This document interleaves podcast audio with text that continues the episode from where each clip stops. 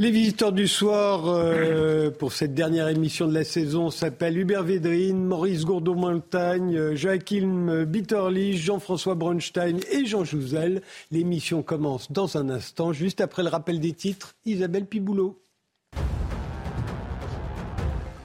Dans les Alpes de Haute-Provence, le petit Émile est toujours porté disparu. 200 personnes se sont mobilisées pour les recherches, ainsi que des équipes cynophiles, des hélicoptères et des drones équipés de caméras thermiques. Selon le procureur de la République de Digne-les-Bains, pour l'heure, aucune hypothèse n'est privilégiée. Deux personnes disent avoir aperçu l'enfant de deux ans et demi. Un appel à témoins a été lancé. À l'approche du 14 juillet, Elisabeth Borne promet des moyens massifs pour protéger les Français durant tout ce week-end de festivités.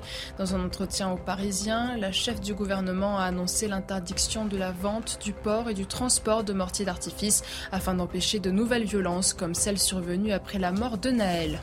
Avant de se rendre au sommet de l'OTAN à Vilnius, Joe Biden s'est envolé pour le Royaume-Uni. Il rencontrera le roi Charles III demain pour aborder des questions environnementales Mardi et mercredi, le démocrate espère réussir à convaincre la Turquie d'accepter la candidature de la Suède à l'OTAN. Le président américain conclura son voyage par une visite en Finlande, dernier pays à avoir intégré l'Alliance atlantique.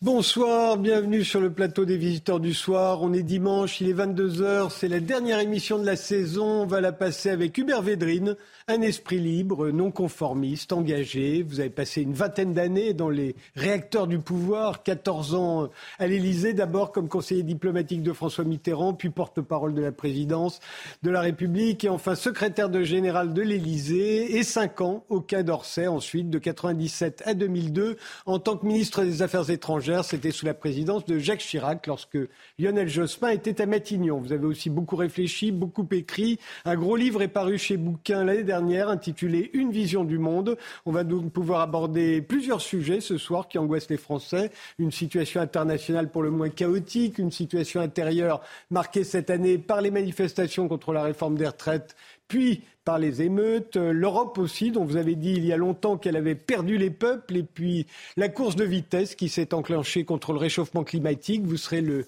fil rouge de cette émission. Mais vous ne serez pas tout seul. Euh, Joachim Bitterlich, Jean-François Bronstein et Jean Jouzel nous rejoindront à partir de 23h. Et Maurice Gourdon-Montagne, qui a été conseiller diplomatique de Jacques Chirac à l'Élysée, son Sherpa au G8 et qui a publié l'année dernière un livre passionnant. Les autres ne pensent pas comme nous. Et déjà là, vous nous expliquerez d'ici quelques minutes euh, dans quel monde on vit. Mais d'abord, euh, il y a quelques questions que j'aimerais vous poser, Hubert Védrine. Vous vous définissez vous-même comme un réaliste. C'est quoi un réaliste et ça s'oppose à quoi À l'irréalisme. Oui. Et en termes idéologiques, je trouve que l'irréal politique dans laquelle euh, on baigne en Europe depuis longtemps est beaucoup plus dangereuse que la réelle politique. L'irréal politique, vous la définiriez comment? Oh ben, C'est la, présentation qu'on en fait, c'est une politique euh, très dur, très conflictuel, qui tient aucun compte des peuples, qui est, qui est mené de façon obscure, etc. etc. Ce qu'on a... Oui.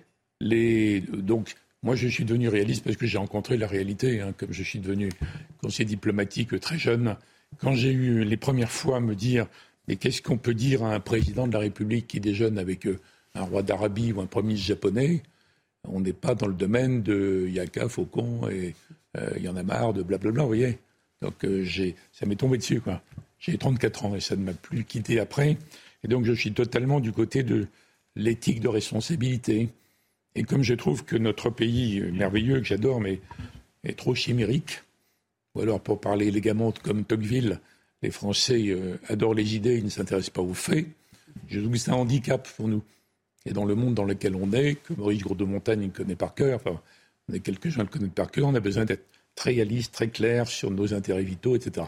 Donc je suis devenu ça, mais c'est pas par théorie, c'est pas par esprit de système, vous voyez, c'est la réalité.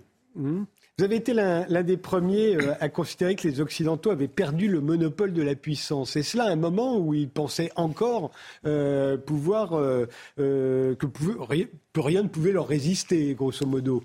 Vous vous êtes retrouvé à contre-courant à ce moment-là. C'est pas d'ailleurs une, c'est pas une remarque géniale, mais donc je dis ça depuis assez longtemps. Et depuis 15-20 ans, quand je dis les Occidentaux ont monopole, pas la puissance. Hein, non, non, le monopole de la puissance. Ni la liberté, ni l'inventivité, etc. Le monopole les émergents, qui ont fini par émerger, alors qu'avant, on versait des larmes sur les pays en voie de développement quand ils ne se développaient pas. Alors maintenant, ils ont émergé, puis après, il y a les, BRICS, il y a le, Sud global, tout, ce qu'on veut. Mais depuis une quinzaine d'années, j'ai un échange avec un, géopoliticien, vous connaissez forcément Maurice, qui est Kishore Maboubani, singapourien, grande, grande expérience internationale, qui me dit, cher ami, vous n'allez pas assez loin. C'est la fin de la parenthèse occidentale ce qu'elle appelle la parenthèse, ça a duré 4 ou 5 siècles. Alors je ne suis pas sur cette ligne, hein, pas sur cette ligne, mais il faut qu'on sache que les autres, en effet, ne pensent pas comme nous, et qu'il y a beaucoup de pays dans le monde qui pensent ça, en gros. voyez? Et donc, euh, il faut voir comment adapter la poursuite de notre mission, qui est de défendre nos intérêts vitaux, nos idées, mais nos sans redevenir missionnaires, nos intérêts vitaux. Et il faut tenir compte du fait que, par exemple, dans l'époque récente, quand Poutine a attaqué euh, donc euh, l'Ukraine, ce qui est une décision absolument insensée, il a été soutenu par quoi 6, 7 pays maximum, condamné par 140, normal, et il y a une quarantaine de pays représentant près des deux tiers de l'humanité qui n'ont pas voulu prendre parti. Alors les gens expérimentés n'ont pas été surpris de ça. Ces pays n'aiment pas Poutine, ils n'aiment pas le régime, a encore moins la guerre, mais ils ne veulent pas retomber dans notre camp. Alors cette euh, évidence sur le fait qu'on n'a plus la monopole, c'est rejeté par les Américains qui raisonnent en termes de puissance, que c'est chez nous les patrons, point. Et rejeté, enfin disons, c'est craint par les Européens par idéalisme. Vous savez, la communauté internationale, les Nations Unies, nos valeurs, blabla, tout ça. C'est très sympathique, les idées européennes en général. Sauf qu'on est dans un monde qui n'est pas fabriqué comme ça. Voilà comment j'ai cheminé dans ce. Vous parliez des BRICS. Des dernières euh, décennies. Les BRICS aujourd'hui pèsent plus lourd que le G8. Oui. Les BRICS, c'est la Chine, euh, l'Inde. Euh, en termes économiques. En même temps, vous avez Brésil. Bon, oui. global du Brésil, on peut discuter. Russie, mmh. l'influence de la Russie, etc. Inde, Chine, qui sont en opposition, en fait. Donc, il ne faut pas non plus mélanger. Il y a l'Afrique du Sud aussi. Dans le Sud global, vous voyez. Mmh. Parce que c'est des pays qui ne veulent pas retomber sous la coupe des, des anciens colonisateurs. Ça, c'est le point commun. Ils prétendent travailler un monde post-occidental. Après, ils ont des intérêts nationaux qui sont en concurrence. Donc il ne faut pas être non plus euh, ni accablé ni défaitiste. Mais il faut avoir par rapport à ces pays une politique astucieuse, intelligente, réaliste. Mmh. Euh, ils ont personnalisé sur chaque cas. Mais en tout cas, c'est une évidence qu'on n'est pas les maîtres de l'ensemble du schmelblick. Hein. Réaliste, ça veut dire pragmatique, euh, ça ne veut pas dire cynique. Comment vous définissez le cynique C'est comme les, les philosophes grecs Hmm. Je rappelle que le cynisme, c'était la capacité à braver l'opinion dominante. Hmm. C'est plutôt honorable. Oui, c'est bien. C'est pas dans ce sens-là qu'on l'utilise aujourd'hui. En tout cas, il faut être réaliste, c'est très clair. Il faut tenir compte des, réalités, donc des rapports de force et mesurer le fait qu'on ne va pas recoloniser le monde entier. Hmm. Et ça, c'est un peu l'erreur des droits de l'homme qui pensent qu'on est encore dans la phase de colonisation, évangélisation, etc. C'est encore une fois, c'est inspiré par de nobles sentiments, je sais bien mais l'enfer est pavé de bonnes intentions. En tout cas, ça ne marche pas. Donc il faut faire comme le font quelques grands professionnels de la diplomatie, euh, qui est de connaître les autres pays, y aller, entendre, comprendre comment on voit le monde, les Sud-Africains que vous avez ajoutés à la liste, en effet, les, les Brésiliens, les Kenyans, les Éthiopiens, des, Indonésiens, ils sont quand même très majoritaires. Encore une fois, je ne dis pas ça par masochisme, ce n'est pas du tout mon genre, hein. mmh. encore moins la repentance. Mmh. Et si on veut avoir une action qui fonctionne dans ce monde-là, et d'abord pour défendre notre civilisation, qui est à mon avis la meilleure qu'on ait jamais vue, non, il faut la défendre quand même, ben, il faut traiter intelligemment les autres. Donc c'est l'aspect missionnaire, je pense, qui ne fonctionne plus. Mais je dis ça, en plus vous avez une chaîne un peu atypique, avec des gens un peu atypiques qui écoutent, mais la majorité des médias ne sont pas du tout d'accord avec ça. Hein. Non, bien sûr. C'est là où je dis que vous êtes à contre-courant encore aujourd'hui. Voilà. Peut-être moins qu'aujourd'hui, parce que les, les Européens, les fameux bisounours, là, qui étaient dans le monde Jurassic Park sans s'en rendre compte, ils sont obligés d'atterrir progressivement.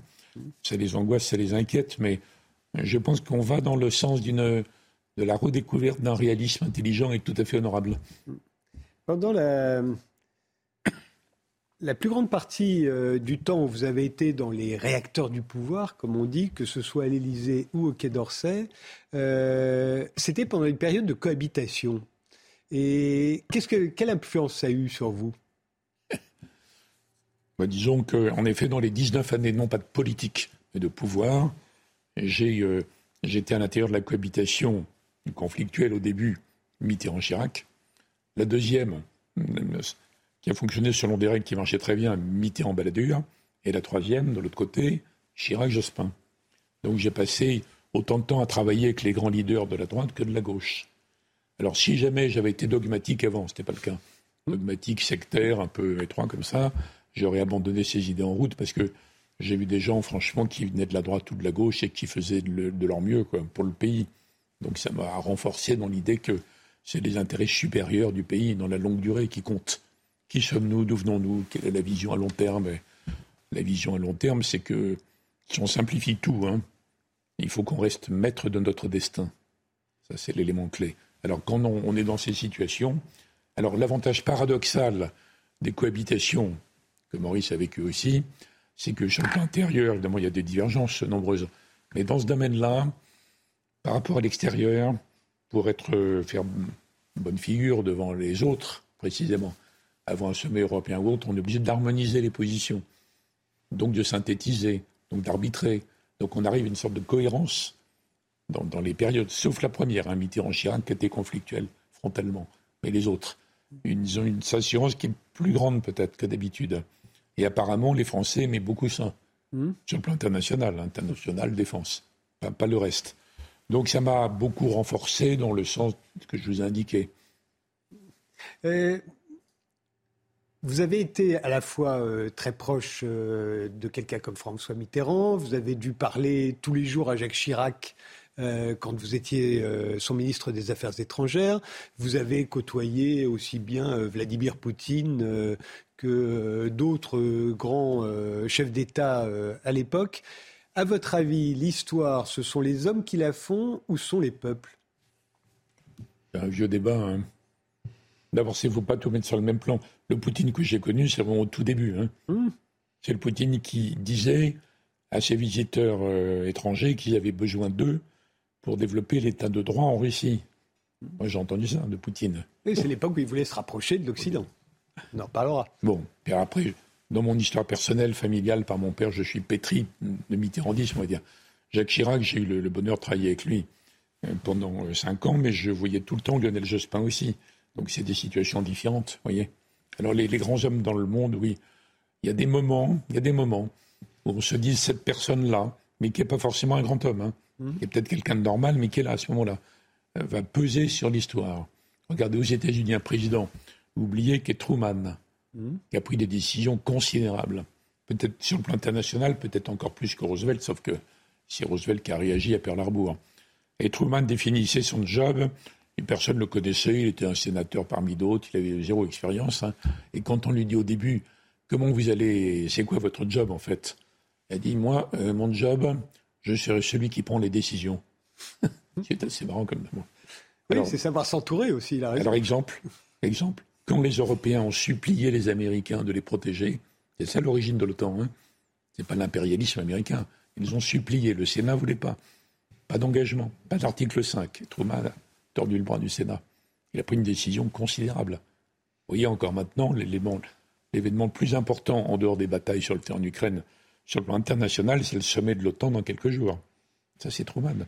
La décision d'Hiroshima, on peut dire pour ou contre, hein. c'est Truman. Donc il y a des gens, à un moment donné, qui font la décision. Enfin, si on est brodélien, qu'on raisonne en termes de siècles et de siècles, euh, c'est marginal.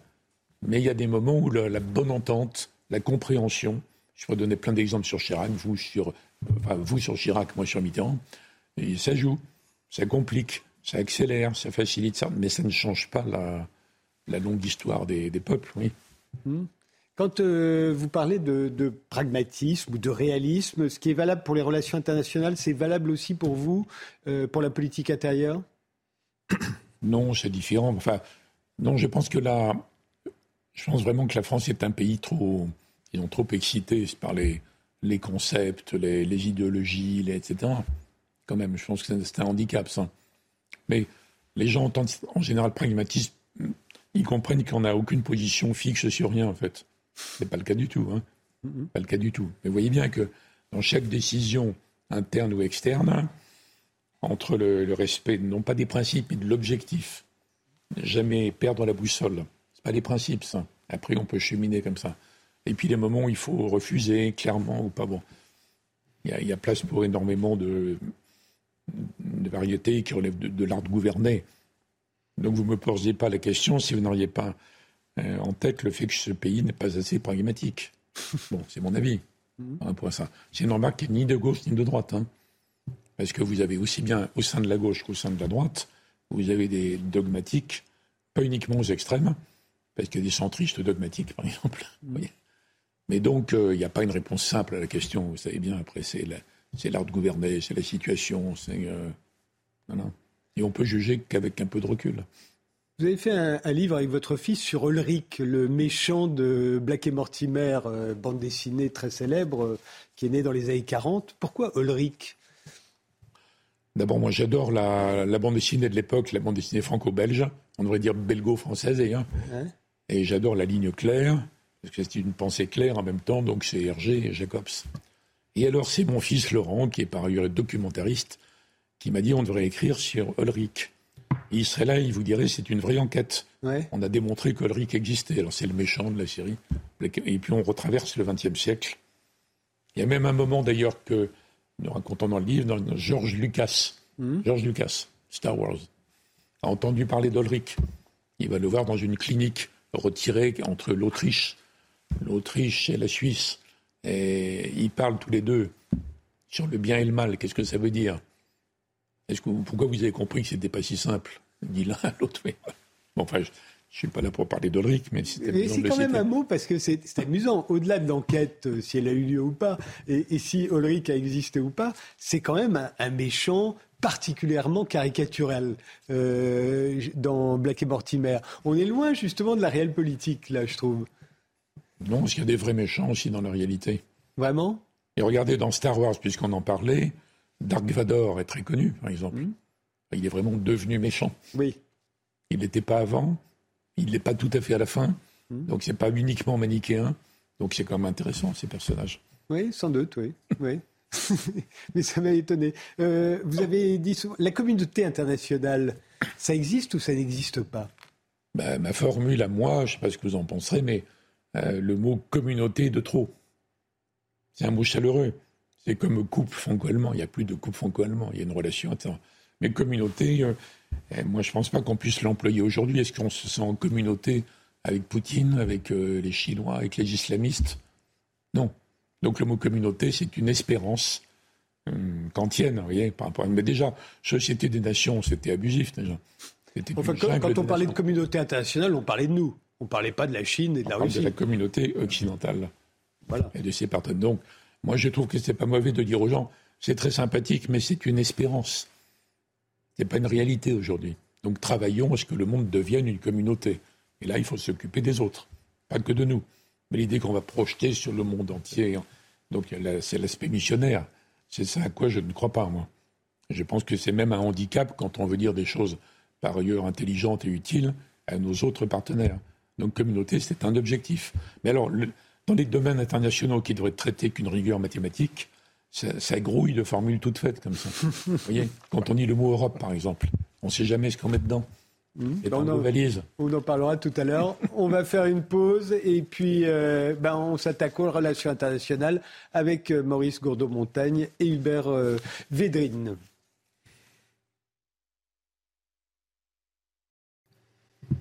Bienvenue si vous venez de nous rejoindre. Je vous présente nos deux visiteurs du soir. Je suis très honoré de les voir réunis dans cette émission. Hubert Védrine, qui a passé 14 ans auprès de François Mitterrand à l'Élysée, puis 5 ans au Quai d'Orsay en tant que ministre des Affaires étrangères. C'est l'auteur d'une vision du monde qui est paru chez Bouquin l'année dernière. Et Maurice Gourdeau-Montagne, qui a été le conseiller diplomatique du président Chirac et son Sherpa au G8, ambassadeur de France au Japon, en Allemagne, au Royaume-Uni et en Chine, puis secrétaire général du Quai d'Orsay de 2017 État 2019. Euh, vous avez publié l'année dernière Les gens ne pensent pas comme nous, également chez Bouquin. Est-ce que vous vous considérez vous aussi comme un réaliste, Maurice Gourdon-Montagne je pense appartenir plutôt à cette école. C'est pourquoi je suis très heureux de retrouver euh, celui qui a été mon ministre à l'époque où j'étais au Japon. Euh, nous avons fait beaucoup de choses ensemble. C'était l'époque des, tours jumelles, c'était l'époque des, des, grands événements qui ont bouleversé le monde. Et je me considère comme un réaliste en ce sens que il ne faut pas être prisonnier des idéologies. Il ne faut pas opposer, systématiquement les bons et les méchants. Car derrière ça, c'est ce qui règne. Vous l'avez dit tout à l'heure, on est dans l'idée de convertir. Et je pense que c'est l'héritage de l'Occident. C'est que on a essayé de convertir avec nos missionnaires. Quand ça ne marchait pas, on envoyait les canonnières. Et puis finalement, c'est ce que nous laissons derrière nous. Et on arrive à la fin d'un cycle où le monde, dont on a cru qu'il était un village global, est en train de se diviser avec des accélérateurs, euh, je dirais, de, particules, on pourrait dire. Le Covid, d'une part, qui a montré la fragilité des, des supposées interdépendances, qui sont en fait des dépendances les uns par rapport aux autres, et la guerre en Ukraine, qui évidemment alors amène le monde à se fracturer complètement avec des luttes de leadership.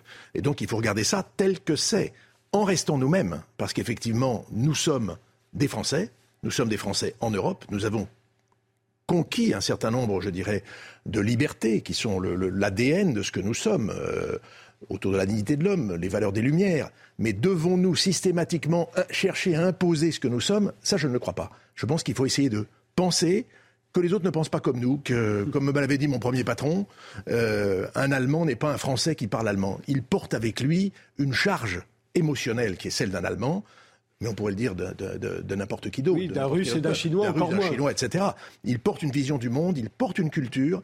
Prenons-la en considération et voyons que sa représentation du monde n'est pas la nôtre. Donc comment pouvons-nous, ensemble, travailler, si possible coopérer, et si nous ne sommes pas d'accord, ou trouver des compromis, ou bien mettre des défenses qui empêchent que, eh bien, en tant que voisins, ils viennent, je dirais, euh, s'imposer chez nous de manière qui ne nous convient pas. C'est donc euh, l'art de la réalité. Vous pensez, vous aussi, qu'au fond, euh, la communauté internationale, c'était une communauté occidentale au départ, et sinon, la vraie communauté internationale, elle reste à inventer? Je crois, comme l'a dit Hubert Védrine, la communauté, quand nous disions communauté, c'était nous la communauté. Et donc c'était finalement assez exclusif de ceux qui n'étaient pas dans la communauté internationale. La communauté internationale, Hubert a dit c'est une espérance, c'est une dynamique. C'est une dynamique, oui, nous devons créer les moyens de vivre ensemble, en communauté, mais c'est un objectif qui n'est jamais atteint. Donc il faut sans arrêt remettre l'ouvrage sur le métier. Mais c'est au nom de la communauté internationale que nous sommes intervenus militairement euh, au Koweït en 90, au Kosovo, en Afghanistan, en Irak, en Libye, euh, euh, contre Daesh, et aujourd'hui que nous armons l'Ukraine contre la Russie. Est-ce qu'on a eu tort? Alors, la communauté internationale, elle est organisée selon un certain nombre de règles qui ont été mises en place en 1945, à l'époque par les vainqueurs, mais qui ont abouti à créer ce qu'on appelait le système multilatéral. Des règles du jeu, un droit international, une jurisprudence internationale par des, grands organismes. Et donc, c'est c'est juste d'intervenir en appui d'un pays qui se fait envahir par son voisin. C'est ce qu'on a fait au Koweït, c'est l'exemple que vous avez cité. C'était juste d'intervenir euh, en soutien à l'Ukraine en état de légitime défense face à un agresseur qui est son voisin, de surcroît membre permanent du Conseil de sécurité. Après ça, il faut définir euh, comment se traduit cet appui euh, à l'autre. Dans la guerre en Irak, la France avait estimé qu'il n'y avait absolument aucune raison euh, d'emboîter le pas à un agresseur qui était finalement les États-Unis, entrés dans un pays sans crier gare, sans avoir, je dirais, la sanction d'un vote d'une résolution aux Nations Unies. Et nous nous étions battus pour que précisément on ne détourne pas les règles de fonctionnement de la communauté internationale comme les Américains et les Britanniques à l'époque avaient souhaité le faire. Alors vous me direz c'est théorique. Non, c'est pas théorique. Nous sommes aujourd'hui en train de nous écarter, je dirais, de toute cette base. Le Conseil de sécurité ne fonctionne plus bien. L'Organisation mondiale du commerce, qui était chargée de réguler les échanges internationaux, ne fonctionne plus non plus. Il faut revenir à un ordre qui fonctionne en tenant compte de tous ces émergents, de toutes ces nouvelles puissances qui arrivent avec leur vision, certaines avec un esprit de revanche, beaucoup avec un fort ressentiment. On va l'aborder, mais d'abord le rappel des titres, Isabelle Piboulot. Papendia est fermement opposé à une suppression des allocations familiales en guise de sanction contre les émeutiers. Pour lui, cela n'aurait pas d'effet si ce n'est de sanctionner toute une famille. Le gouvernement réfléchit à une amende spécifique pour les mineurs sur le modèle de l'amende forfaitaire pour les adultes. Le ministre de l'Éducation reste ouvert aux sanctions qui font partie de la pédagogie. La présence de députés de la NUPES au rassemblement interdit en mémoire d'Adama Traoré hier à Paris ne passe pas. La droite et le le camp présidentiel accuse la France insoumise de sortir du champ républicain. La présidente de l'Assemblée nationale s'est dite atterrée. Aurore Berger, présidente du groupe Renaissance, dénonce une provocation évidente. Et puis dans le nord de l'Inde, les pluies de la mousson ont fait au moins 15 morts en raison d'inondations et de glissements de terrain. New Delhi a enregistré un record de précipitations en l'espace d'une seule journée depuis 40 ans. Les autorités ont ordonné la fermeture des écoles dans la capitale de fortes pluies sont encore attendues dans les prochains jours. Alors ce soir, on compte sur vous deux pour comprendre cette situation internationale qui nous semble euh, très tendue, mais aussi plus compliquée qu'elle ne l'était autrefois. Hubert Vendrine, vous avez souvent critiqué l'hyperpuissance américaine. Le mot est de vous d'ailleurs, l'hyperpuissance américaine. Euh, la et sa politique étrangère simpliste. Euh, euh, est-ce qu'on est toujours euh, là-dedans aujourd'hui? Mais le mot hyperpuissance, c'est une description simplement. Et quand Madeleine Albright, qui était francophone, avait appelé pour m'engueuler parce que j'avais dit ça, l'anti-américanisme des Français, j'avais dit non, supermarché, hypermarché, bon. Et c'est tout. Donc c'était une analyse. Après, il y a le débat sur la politique étrangère américaine qui peut être géniale. J'ai cité une époque formidable de l'après-guerre et qui peut être complètement erronée. Et les présidents français ont souvent eu raison. Le général de Gaulle, il y a longtemps, sur l'Indochine. Jacques Chirac et Dominique Villepin avaient raison sur l'Irak. Ils n'ont pas été écoutés, malheureusement. Donc on a tout à fait le droit d'être alliés. Ça, c'est l'alliance. Mais on n'est pas aligné. On a le droit. Mais ce n'est pas automatique, ce n'est pas systématique, vous voyez. Mais un mot sur ce que vous avez dit tout à l'heure.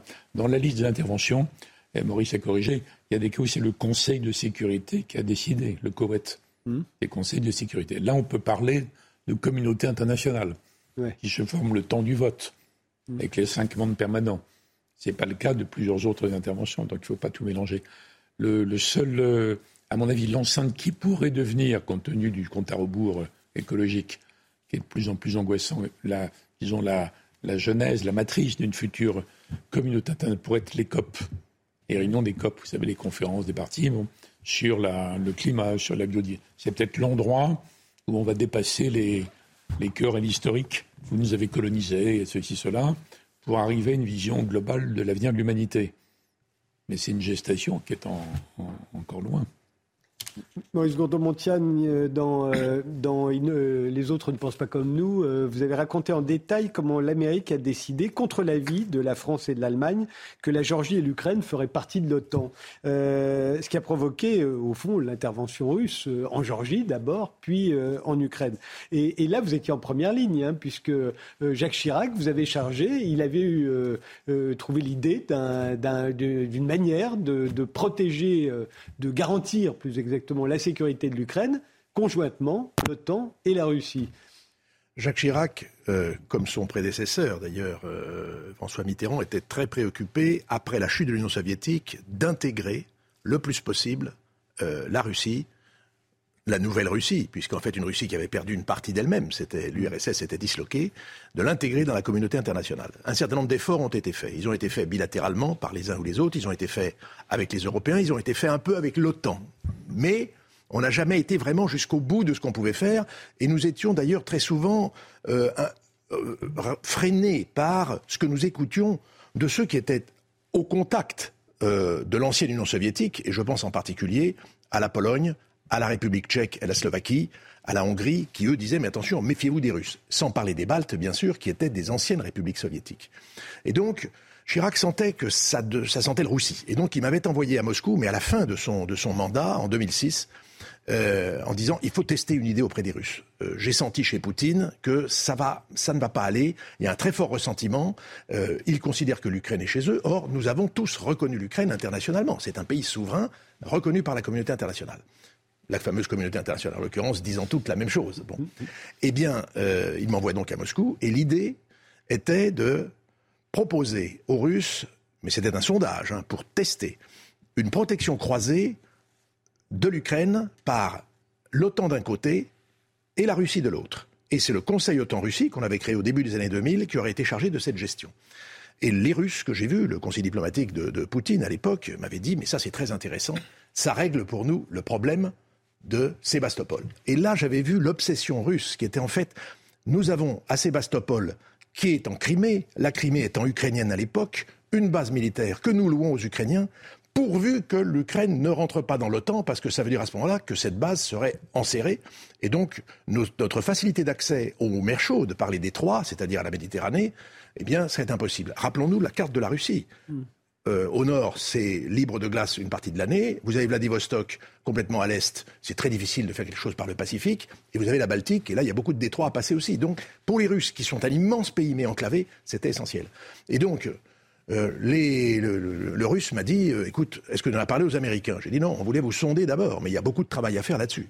J'ai donc été aux États-Unis, j'ai été voir Condoleezza Rice, qui était mon interlocutrice depuis la guerre en Irak, qui est une femme extrêmement structurée, mais évidemment qui travaillait pour les intérêts américains, et je n'allais pas la lui reprocher, mais qui m'a fait un aveu. Lorsque je lui ai présenté cette idée, elle m'a dit Ah, mais les Français, ça commence à bien faire. Parce que vous avez déjà essayé de bloquer la première vague d'adhésion à l'OTAN, vous n'avez pas bloqué la deuxième. Premièrement, c'était faux. On n'avait rien empêché sur la première vague. La première vague, c'était les anciens pays du pacte de Varsovie. Exactement. Et là, on était bien conscient du besoin de protection qu'ils avaient. Mais la deuxième vague, c'était encore ouvert. Et là, nous avons compris que l'intention finale des Américains, c'était que l'Ukraine devienne un jour membre de l'OTAN. Ce qui s'est passé en 2008 au sommet de Bucarest, on s'en souvient, puisqu'il euh, y a eu une décision, une décision, je dirais poussée par les Américains, de faire entrer l'Ukraine et la Géorgie. Et quelques mois plus tard, les Russes eh bien, sont entrés en Géorgie, alors que même les Français, comme vous l'avez dit, Français et Allemands avaient dit suspendons la décision. Mais c'était comme suspendre une épée de Damoclès au-dessus de la tête des Russes qui disaient mais on ne peut pas avoir des manœuvres de l'OTAN et des bases de l'OTAN à 500 km de Moscou. Chacun a, pour sa sécurité, des sentiments et des, et des, je dirais, une perception de la réalité qui mérite d'être discutée. Je crois que ça, c'est un sujet qui va revenir sur la table. Tout pays a droit à sa sécurité, a droit qu'on en parle. Alors il y a quelquefois des demandes extravagantes, euh, comme on l'a vu, les Russes demandant par exemple euh, en 2021 qu'on recule sur les frontières de 97 pour l'OTAN. Mais néanmoins, il y a une réalité. Les Américains ont leurs exigences, nous avons les nôtres. Et d'ailleurs, toute personne dans la société civile n'a pas envie que le voisin vienne lui défoncer sa porte. Et donc, il y a des règles de copropriété dans les immeubles, c'est un peu la même chose. La communauté internationale s'organise comme la société. Et il faut des règles du jeu. Et donc, la sécurité est un élément essentiel. Hubert Védrine? Le rappel est très intéressant. Ça se passe en 2006, mais en réalité, c'est dans la décennie 90 que les occasions ont été manquées. Mhm. Parce que si les Américains, hyper puissants, Lubris, n'avaient pas été d'une sorte de désinvolture olympienne en disant on a gagné, on a gagné. On se fiche totalement de ce que pensent les uns et les autres. S'ils avaient eu une approche, disons, on va dire, kissingerienne, par exemple, au lieu d'être triomphalistes, ils auraient compris qu'il y avait encore une bombe à retardement du côté ukrainien. Et à l'époque de Yeltsin, même Poutine 1 et 2, Medvedev peut-être après. Poutine 1 et 2, c'est les deux premiers mandats de, de Vladimir Poutine. Donc j'aurais pu, il aurait pu imaginer qu'il quelque chose qui aurait tourné autour des idées de Brzezinski à la fin, l'ancien conseiller polonais de Carter, anti-russe, ou bien de ce que Jacques Chirac a essayé. À mon avis, trop tard. Il, a eu 100 fois raison d'essayer, c'est très bien. Hein. Mais on voit bien objectivement que c'était un peu tard par rapport à l'évolution. Mais donc il y a une occasion manquée, occidentale, spécifiquement américaine. Et quand on vous demande des exemples de réalisme, c'est ça. Ça, ça aurait été du réalisme. Mm. La réponse de Comte c'est du dogmatisme. Alors c'est de l'impérialisme américain, du dogmatisme. Et si les Européens avaient été plus, euh, euh, plus avancés dans le fait de commencer à réfléchir comme euh, une entité géopolitique, ils auraient dit oui, on ne peut pas laisser cette question ukrainienne. Alors après, c'est trop tard. Oui, maintenant. trop tard, mais vous remarquerez que dans l'espace particulier, vous, autour de vous, à ce moment-là, vous créez un climat intellectuel où on peut dire des choses comme ça. C'était quasiment impossible en France depuis plus d'un an. Hmm. Y a une sorte de manichéisme qu'on peut comprendre, vu la, la brutalité, la sauvagerie de la, guerre en Ukraine. Mais il faut quand même revenir au leçons de l'histoire d'il y a 30 ans. Je ne parle pas des dix dernières années, je parle d'avant. Hein. D'autant que de la suite des événements, vous montrer que les choses ne sont pas si simples que ce qui a été dit par les Polonais et les Baltes euh, depuis longtemps. Mais on peut justement, on les comprend, mais on, peut en tirer les, leçons et se demander comment éviter une prochaine confrontation entre la Chine et les États-Unis, parce que on est en train de euh, recréer une sorte d'engrenage, non, euh, Maurice Gourdeau-Montagne oui. autour de Taïwan notamment. Et on ne peut pas plus laisser tomber Taïwan qu'on ne pouvait laisser tomber les Ukrainiens. Alors, hein. c'est un sujet qui est différent parce que l'Ukraine est, comme je l'ai dit, un pays reconnu internationalement. Ce n'est pas le cas de Taïwan. Taïwan est une, est une entité sui generis qui s'est appelée République de Taïwan et qui prétend encore aujourd'hui être la Chine. Alors que la Chine, telle que nous la reconnaissons dans la communauté internationale, elle est à Pékin. Ce que nous ne pouvons pas accepter, c'est un coup de force sur un pays qui est devenu, je dis un pays, mais qui n'est pas un vrai pays, mais sur une entité Taïwan, 25 millions d'habitants, qui est devenu une démocratie. Donc comment est-ce que ça doit être géré? Comment est-ce que ça se fait dans le cadre d'une bipolarisation dans le Pacifique, mais également au niveau de la planète, entre deux grandes puissances, qui sont les États-Unis d'un côté et la Chine de l'autre? Est-ce que nous pouvons accepter que Taïwan soit intégré pour des raisons stratégiques? Vous savez que le détroit de Taïwan voit passer euh, chaque année des milliers et des milliers de bateaux qui sont essentiels au commerce international. Si ça devient une mer chinoise, évidemment, la situation n'est plus la même. Les Américains le savent. Sur le plan stratégique, ça joue un rôle dans toute cette région. La question, c'est est-on capable de discuter? Est-on capable de se mettre autour d'une table? Est-on capable de rechercher un compromis un compromis, c'est par nature quelque chose de fragile, c'est quelque chose qui mérite d'être surveillé en permanence, d'être réajusté avec des mesures de confiance, avec toutes sortes de, moyens. Et est-ce qu'on est capable de le faire? Alors, moi, personnellement, j'ai toujours cru qu'il y a effectivement des enchaînements qui vous amènent quelquefois au conflit ou un accident. Imaginons un accident dans le détroit, un bateau qui coule. Eh bien, à ce moment-là, comment ça se passe? Mais la, guerre n'est pas fatale. Et donc, est-ce qu'on va réussir à discuter? J'observe que l'administration américaine d'aujourd'hui, la visite de Blinken, euh, du secrétaire d'État Blinken euh, à Pékin tout récemment, la première depuis cinq ans, la visite de Janet Yellen, qui est donc la secrétaire à l'économie euh, des États-Unis, qui était à Pékin également, sont des signaux comme quoi les choses pourraient, je dirais, se stabiliser. Mais vous avez l'opinion publique derrière. Vous avez le Congrès. Vous avez le Congrès et une campagne électorale qui se prépare à Taïwan début janvier élection présidentielle, et la campagne électorale américaine à la fin de 2024. Donc on va monter dans, je dirais, des provocations, des tensions. Est-ce qu'on arrive à maîtriser tout cela? Il y a des enchaînements, mais je répète, un conflit n'est pas fatal. Et comment chacun peut-il trouver son intérêt pour créer les compromis nécessaires? Hubert Védrine? Je suis d'accord aussi pour dire que le, le conflit n'est pas fatal, en fait. Mais on n'est pas dans un acteur de premier plan, là. Non différent de la situation en Europe. Mais j'ajoute d'autres arguments, mhm. qui est que euh, même si le Pentagone nous dit que sans doute en 2027, la Chine aurait les moyens éventuellement d'attaquer, euh, s'ils attaquaient euh, Taïwan. D'abord, d'ici là, il y aura eu énormément d'usines de semi-conducteurs qui vont être créées un peu partout. Mhm. Donc Taïwan ne sera plus le seul endroit. Donc il se peut que l'enjeu de Taïwan soit relativisé au jeu des autres, en fait. Par ailleurs, si la Chine prenait, personne n'en sait rien, moi, j'y crois pas, mais personne n'en sait rien. La décision, quand même, très, très, très risquée pour le régime et pour le président si d'attaquer. Il faudrait qu'il soit sûr que les États-Unis ne vont pas se mettre en travers. Or, si les États-Unis ne se mettent pas en travers, la garantie américaine ne vaut plus rien, nulle part. Hmm. Ni au Japon, ni en Corée, ni dans l'Alliance, ni en Israël, etc. Pour le système, quel que soit le président, quelle que soit l'opinion. Pour le système américain, c'est juste impensable les stratèges chinois le savent, ça. Mhm. Donc il faudrait vraiment des circonstances que je n'arrive pas à visualiser euh, pour qu'ils se lancent dans une attaque grossière à la Poutine, on va dire. Voyez Alors par contre, l'influence interne à travers les élections, des, manœuvres cyber, des provocations, oui, sans doute. Mais donc c'est pas fatal, c'est pas inéluctable. Et encore une fois, les vrais acteurs, là, ce sont la, c'est les États-Unis, c'est la Chine, et puis après un peu le Japon et quelques pays autour. Alors on peut avoir un avis, on peut avoir une opinion, mais on n'est pas engagé comme on l'est par exemple dans l'Alliance Atlantique, mmh. que Poutine n'a d'ailleurs pas attaqué. Pour le moment, il n'a pas attaqué un pays protégé par l'article 5. Mmh. Et là, on n'est même pas engagé par une alliance mondiale. C'est pour ça que le président avait eu raison l'autre jour. Je ne sais pas s'il a eu raison de le dire, mais il a eu raison de penser, euh, de faire penser aux gens qu'on n'a pas à être suiviste à l'avance sur une situation qu'on ne connaît pas, avec un président américain qu'on ne connaît pas, parce que c'est dans des années, des années.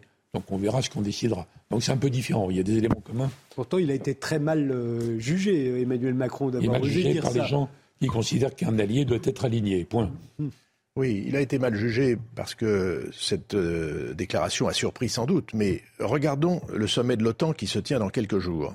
Regardons la déclaration du sommet de l'OTAN de l'an dernier qui a défini une nouvelle stratégie de l'OTAN et qui s'est tenue à Madrid en juin de l'année dernière. Dans son article 6 que j'ai relu récemment, on dit bien clairement, on parle de la Chine, on parle de la Chine qui est un concurrent systémique qui touche la sécurité euro-atlantique. On le dit clairement. Et là, vous allez avoir à nouveau un sommet de l'OTAN avec la présence du Premier ministre japonais, du Coréen, de l'Australien, du Néo-Zélandais. C'est donc un événement qui montre que l'OTAN mmh. a tendance à regarder en dehors de sa zone de prédilection, avec d'ailleurs euh, la possible ouverture d'un bureau de liaison de l'OTAN à Tokyo. Je ne suis pas ça, c'est la demande américaine. Oui, mais c'est une affaire qui est quand même à l'étude de manière très sérieuse. Mais il n'y a pas d'article 5 à l'arrivée. Ah, il n'y a pas d'article 5. Simplement, il y a, euh, je ne sais pas ce que vous en pensez, mais euh, à mon avis, il y a quand même un risque que dès lors qu'il se passerait quelque chose dans cette région, au nom de l'alliance, il y ait des concertations et peut-être une demande de solidarité avec un certain nombre de moyens mis à disposition euh, de l'OTAN par les uns et les autres dans cette région du monde. Alors, nous avons des politiques indo-pacifiques, mais qui sont hors OTAN. Est-ce que l'OTAN a vocation à structurer la sécurité mondiale? On peut en discuter. Il faut garder qu'on garde notre libre arbitre. Hein. Voilà. Alors moi j'ai un souvenir préhistorique, puisque j'ai commencé à 34 ans, d'un sommet des sept à Tokyo, où Reagan voulait mettre le Japon dans l'OTAN. C'est une époque Chirac d'ailleurs, Mitterrand-Chirac. Donc c'était balayé aussitôt. Et c'est une vieille idée américaine en fait. Mais on ne peut pas être engagé euh, subrepticement par un engrenage il faut que le moment venu, on puisse décider ce qu'on fait. On ne sait pas ce qu'on fait, vous voyez. Le, Moyen-Orient, euh, tel que l'avaient décidé la France et la Grande-Bretagne euh, euh, après la Première Guerre mondiale, il n'existe plus. Euh, l'invasion euh, américaine euh, de l'Irak, puis les révolutions arabes en ont eu raison, semble-t-il. Il n'y a plus d'État fort quasiment. J'ai l'impression que ça change énormément la donne et que ça se propage en Libye, au Sahel, jusqu'au Mali quasiment. Et les, migrants sont de plus en plus nombreux à, frapper à notre porte. Et on a l'impression, on ne voit pas ce qu'on pourrait faire. Est-ce que vous, vous y voyez clair là-dedans? On pense toujours à la phrase du général de Gaulle, euh, aborder l'Orient compliqué avec des idées simples. Euh, c'est extrêmement compliqué pour la raison que vous dites, effectivement, c'est que la politique euh, du Moyen-Orient se décidait en Égypte, à Damas et à Bagdad, essentiellement. Et aujourd'hui, tout ce monde a été totalement, je dirais, pulvérisé. Pulvérisé par une série de conflits. L'Égypte est dans une situation, je dirais, très compliquée s'agissant de l'État égyptien même si c'est un pays qui existe en tant que tel, avec euh, une potentialité énorme. Bon, Damas, il y a eu cette guerre en Syrie, Daesh, l'Irak, il y a eu la guerre en Irak, il y a eu euh, depuis, depuis, la guerre Iran-Irak, c'est une région qui est tellement perturbée. Aujourd'hui, qui sont les acteurs? C'est l'Arabie saoudite, euh, principalement, c'est les Émirats, l'Iran a un rôle important dans la région aussi, et, le Liban, qui était un relais, qui fonctionnait, est un relais totalement euh, réduit à, quasiment à néant par, euh, je dirais, c'est un État failli. Et donc, il faut recoordonner à nouveau notre manière de faire là-bas. Donc cet héritage franco-britannique du passé, il a totalement disparu, il n'existe plus. Est-ce qu'on a des relais là-bas? C'est une région essentielle quand même pour la stabilité du monde. C'est une région avec une démographie extrêmement jeune. On me citait les chiffres. Il y avait 25 millions d'habitants en Irak en 2003. Il y en a 42 millions aujourd'hui, il y en aura 80 millions en 2050. Il faut donc prendre en compte tout cela, les déficits hydrographiques. Alors vous avez un pays qui est remonté sur la scène d'une manière différente, c'est la Turquie. La Turquie qui, elle, a de plus en plus un mot à dire, euh, notamment vis-à-vis de nous, mais vis-à-vis comme pays pivot. Et la guerre en Ukraine a redonné un rôle à la Turquie, comme on le voit. Donc il y a une redistribution des cartes.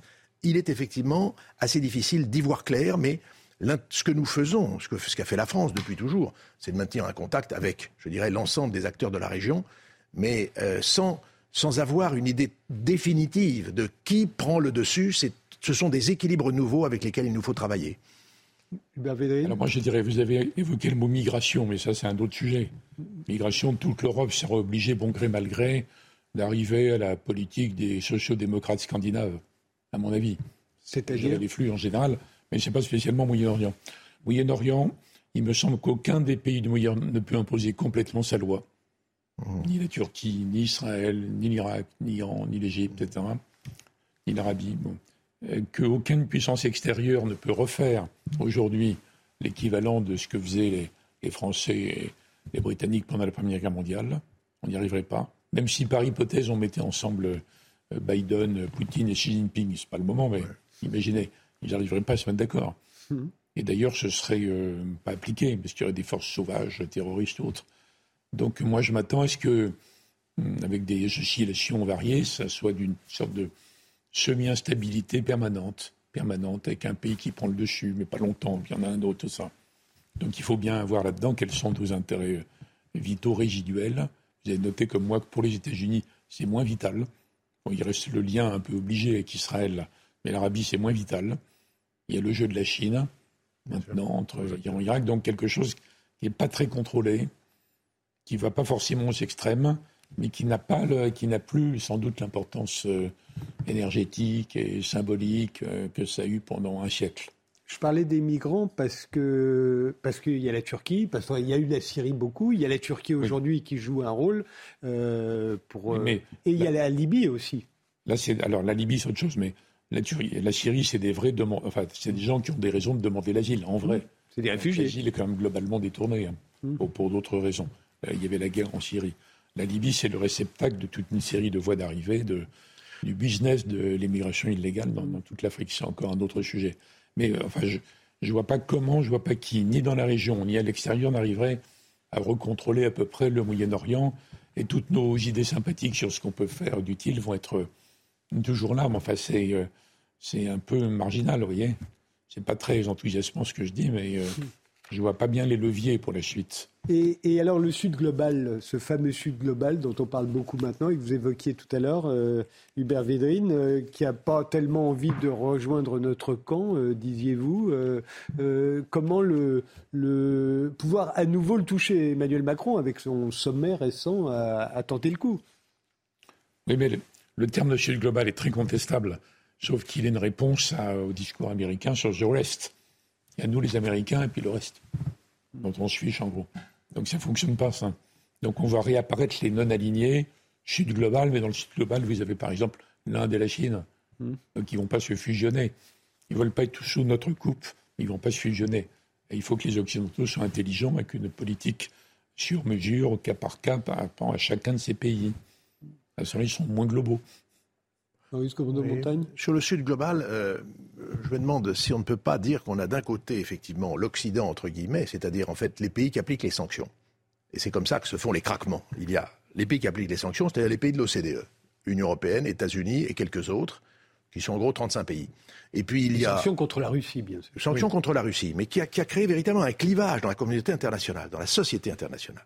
Et Sinon, on a, Chine-Russie dans un, tandem étrange, et puis on a ces grands émergents qui mènent chacun leur propre politique, et puis énormément un essaim de petits pays qui vont là où leur intérêt commande et qui n'ont pas envie de choisir. Et donc la Chine tire avantage de cette situation parce qu'en fait, d'un côté, ces pays veulent continuer à avoir accès au prêt du FMI, veulent continuer à commercer en dollars, mais la Chine, de l'autre côté, reste en général leur principal partenaire commercial. 120 pays dans le monde ont comme principal partenaire commercial la Chine. Elle le sait. Et on ne peut pas se priver de la Chine, qui reste encore un moteur de croissance, au moins pour les 15-20 années qui viennent.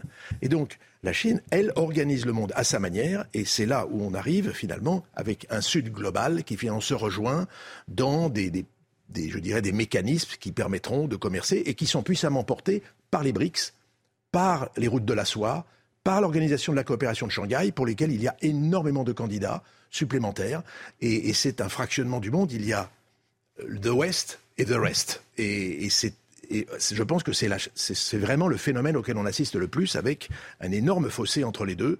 Et notre intérêt est précisément de ne pas perdre le fil avec l'autre côté. C'est ce que la France a fait, euh, le président Macron a fait avec ce sommet sur la finance. C'est cette idée d'être invité aux BRICS alors, euh, bon, les Russes ont dit qu'il n'y en était pas question. Pour le moment, les. Faut rappeler que les, Russes font partie des BRICS et que Vladimir Poutine, en dépit du fait qu'il est, qu'il est euh, inculpé par la Cour pénale internationale, est invité en Afrique du Sud et s'y rendra, a-t-il dit. Et, s'y rendra, a-t-il dit. Ça a été confirmé aujourd'hui par le président de l'Afrique du Sud, qui tiendra son sommet à Johannesburg avec tous ses invités. Mmh. Et donc, il faut garder le contact avec d'autres présidents qui ne sont pas comme nous, euh, ne pas s'enfermer dans un camp même si on en partage un certain nombre de valeurs, nous ne sommes pas, euh, je dirais, avec les mêmes intérêts euh, que les États-Unis, par exemple. Et Maurice, je suis d'accord avec le tableau que vous faites sur l'influence chinoise et l'ambition nouvelle de la Chine qui est désinhibée maintenant. Oui, On voit entre en Arabie, Arabie, Iran. Mais il y a l'Inde quand même, et vous connaissez très bien. L'Inde ne peut pas être à l'aise avec ce tableau. Alors l'Inde. Ils vont essayer quand même de regarder le, G, le G20 par visio qu'a fait l'Indien là. Oui, oui, tout à fait. Pas par le G20, non, la réunion des, de Shanghai, excusez-moi, la réunion de Shanghai. L'Inde est l'exemple type. Que la Chine, c'est la Chine et l'Inde, c'est l'Inde. Absolument. Mais l'Inde est cet exemple type, je dirais, de ce qu'ils appellent eux-mêmes, pour définir leur politique, un pays multi-aligné. Donc un jour, vous les voyez dans une réunion du G7 en tant qu'invités, un autre jour au Quad, effectivement avec les Américains, les Japonais pour contenir la Chine, avec les Australiens, et puis un autre jour au BRICS, et un autre jour en train de faire des manœuvres. Est-ce que ce n'est pas une sorte de sous-gaullisme?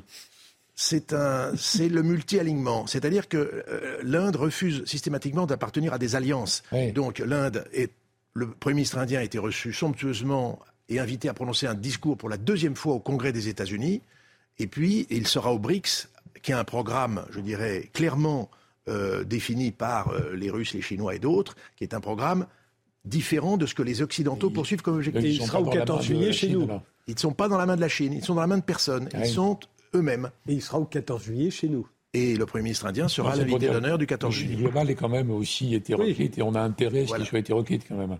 On a intérêt à ce qu'il soit. pas trop mauvais, quand C'est pour ça que c'est pas des blocs. Il n'y a pas de politique, il n'y a pas de blocs aujourd'hui. Euh, c'est une fausse vision de dire on revient à une politique des blocs. Non, il n'y a pas de blocs. Il y a, il n'y a même pas de non-alignés, parce que les non-alignés étaient entre les blocs il y a des multi-alignés. On est là un jour, on est là un autre jour, et selon ses intérêts. On peut d'autant plus le dire que la Chine ne, soutient pas réellement la Russie dans l'affaire d'Ukraine. La Russie, la Chine n'est pas alliée avec la Russie. Elle lui, donne très très peu d'armement.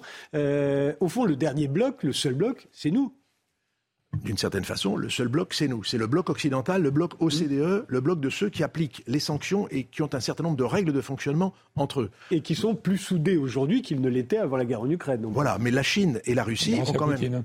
La Chine et la Russie ont quand même un programme commun qui est, je dirais, antidémocratique contre les valeurs illibérales. enfin, ils sont illibéraux et contre les valeurs libérales que nous représentons. Post-occidental. oui, post-occidental, comme vous dites, exactement. Mais, mais j'entends, euh, la Chine aujourd'hui ne soutient pas la, Russie comme nous, nous soutenons l'Ukraine. La Chine soutient la Chine. Voilà. Euh, et la Chine soutient la stabilité de la Chine, la stabilité politique de la Chine et son développement économique. Et c'est ça qui est sa principale priorité.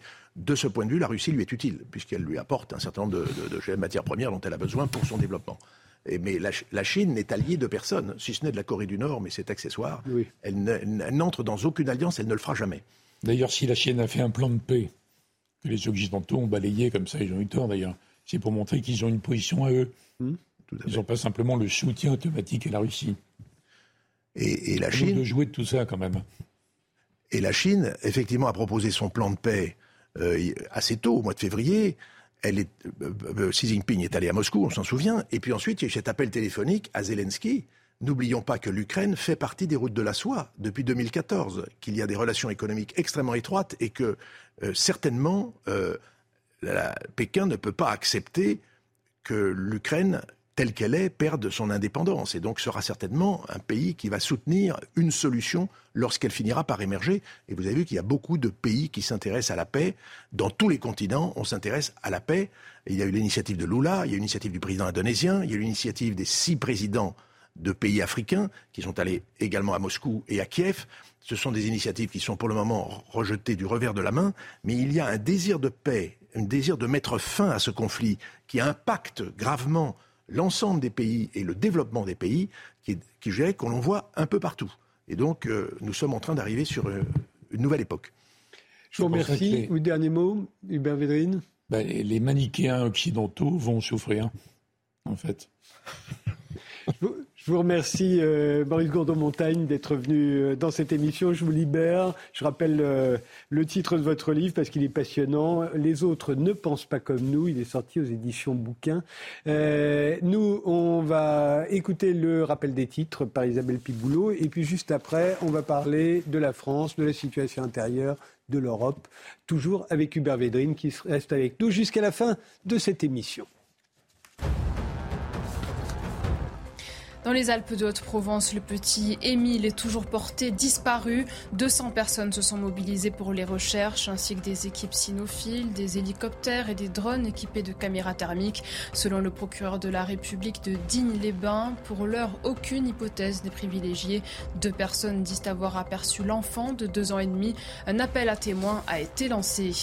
Le pape François va créer 21 nouveaux cardinaux fin septembre, principaux conseillers et administrateurs du souverain pontife. Ils seront originaires d'Amérique latine, d'Afrique et d'Asie afin de renforcer l'universalité de l'Église. Les cardinaux de moins de 80 ans participeront au vote pour désigner le successeur du pape François. Et puis en Formule 1, huitième victoire de la saison pour Max Verstappen. Le Néerlandais a remporté le GP de Grande-Bretagne à Silverstone en devançant les Britanniques Lando Norris et Lewis Hamilton. Le double champion du monde en titre continue de s'échapper au classement provisoire. Prochain rendez-vous dans deux semaines pour le Grand Prix de Hongrie, à suivre sur Canal+, bien sûr. Bienvenue si vous nous rejoignez maintenant, les visiteurs du soir. C'est de 22h jusqu'à minuit. Hubert Védrine est notre invité fil rouge ce soir. Le philosophe euh, Jean-François Bronstein, l'auteur de La religion woke, nous a rejoint. À 23h30, ce sera Jean Jouzel, l'ancien vice-président du GIEC. Euh, et il y a aussi euh, Joachim Bitterlich qui est maintenant en duplex avec nous. Est-ce que vous êtes là, Joachim Bitterlich? Bonsoir. Vous avez été conseiller du chancelier Helmut Kohl de 1988 à 1998, ambassadeur d'Allemagne en Espagne, puis le représentant de l'Allemagne à l'OTAN. Euh, Hubert Védrine, quand nous avons parlé de faire cette émission, vous m'avez tout de suite demandé d'inviter Joachim Bitterlich. Alors c'est un sacré visiteur du soir. Hein. En effet, je suis très honoré de sa présence. Mais qu'est-ce qu'il représente pour vous? Oh, C'était un, un partenaire quasiment quotidien, devenu un ami. Ouais. Parce qu'il était chargé des questions. Euh, franco-allemande et européenne à la chancellerie auprès du chancelier Kohl, après avoir été auprès du ministre Genscher, et puis moi dans toute l'aventure élyséenne. Donc, c'est, vous voyez, ça porte sur des années, des années. Donc, on a connu la période euh, d'avant la réunification, de pendant la réunification, d'après la réunification. Donc, c'est quand même une épopée que nous avons vécue. Il n'y a pas que nous, il y a d'autres personnes que je pourrais citer. À l'Élysée, Attali, Bianco, Elisabeth Guigou, il y a d'autres personnes à la chancellerie, comme Telchik, Neuer et d'autres. Mais enfin, il se trouve que cette relation était très structurante et très longue. Joachim Bitterlich. Beaucoup, beaucoup, de références communes, pas forcément la même vision de l'avenir, mais beaucoup de références communes. Joachim Bitterlich, on a l'impression que le, les rapports entre la France et l'Allemagne ne sont plus ce qu'elles étaient depuis quelque temps. Est-ce que vous avez cette impression aussi, vous? Et, qu'est-ce que, et quelles conséquences est-ce que vous, vous pensez que ça peut avoir? Je suis convaincu aujourd'hui que la France et l'Allemagne ont besoin ce qu'on appelle dans, le tennis ou bien à la télé un reset ou bien un sursaut, un véritable sursaut pour être de nouveau euh, au niveau des responsabilités que l'Europe, que la situation internationale euh, leur demande. Et malheureusement, il n'y a plus de profondeur entre, dans les relations. C'est resté assez superficiel. Et lorsque la semaine dernière, j'étais à Berlin, et là, hélas, à Berlin, le sentiment est euh, bien un, les Français ne comprennent pas, et, les Français veulent toujours euh, gagner le jeu. Et lorsque je, je me promène à Paris, euh, j'ai la même impression que les Français pensent ah oui, les Allemands veulent avoir notre peau, ils veulent euh, euh, avoir le dernier mot. Et, il n'y a plus ce débat, ce style des débats, cette profondeur que j'ai vécu avec Hubert Védrine à l'époque. Comment vous l'expliquez, Hubert Védrine? Et est-ce que ça a un rapport avec le scepticisme qui gagne à l'égard de la construction européenne? Non, c'est un autre phénomène, ça. Enfin, je dire, ça rejoint, mais c'est pas la même source. Donc, moi, j'ai connu les années euh, Mitterrand-Kohl, bon, et j'ai connu Schröder après. Le chancelier Schröder ne parlait jamais de couple franco-allemand. Mmh. Et moi, ça ne me choque pas, c'est autre chose. Il y avait la réunification. Donc, il y a avant et après. Et je pense que les élites françaises ont eu tort de continuer à répéter comme des perroquets pendant 10 à 15 ans. Il faut relancer le couple franco-allemand pour relancer l'intégration européenne, qui par ailleurs rencontre des résistances. Donc, pour aller dans le sens de ce que dit Joachim, c'est un on ne peut pas le faire à coup de commémoration. On ne peut pas le faire à coup de nostalgie. Mm. On ne peut pas faire comme si on était d'accord sur l'essentiel et qu'il suffit de, de faire un sommet sympathique. Moi, je pense, au point où on est arrivé maintenant, il faut assumer les différences, voir les divergences. Et à partir de là, il faut dire, bon, on est en désaccord sur plein de sujets, par l'énergie, mais il y en a d'autres sur la défense. Mais en même temps, il faut qu'on travaille ensemble, parce que sinon, le système européen ne marche pas. Il faut partir d'un constat lucide, honorable, direct, des différences. Et, après, on va dire, bon, qu'est-ce qu'on peut faire quand même, vous voyez? Donc c'est une problématique qui est complètement différente de celle qui a fonctionné jusqu'à la fin de Kohl de Mitterrand et pendant des années après. Il faut le prendre comme ça. Puis il ne faut pas être accablé par euh, ce constat, vous voyez?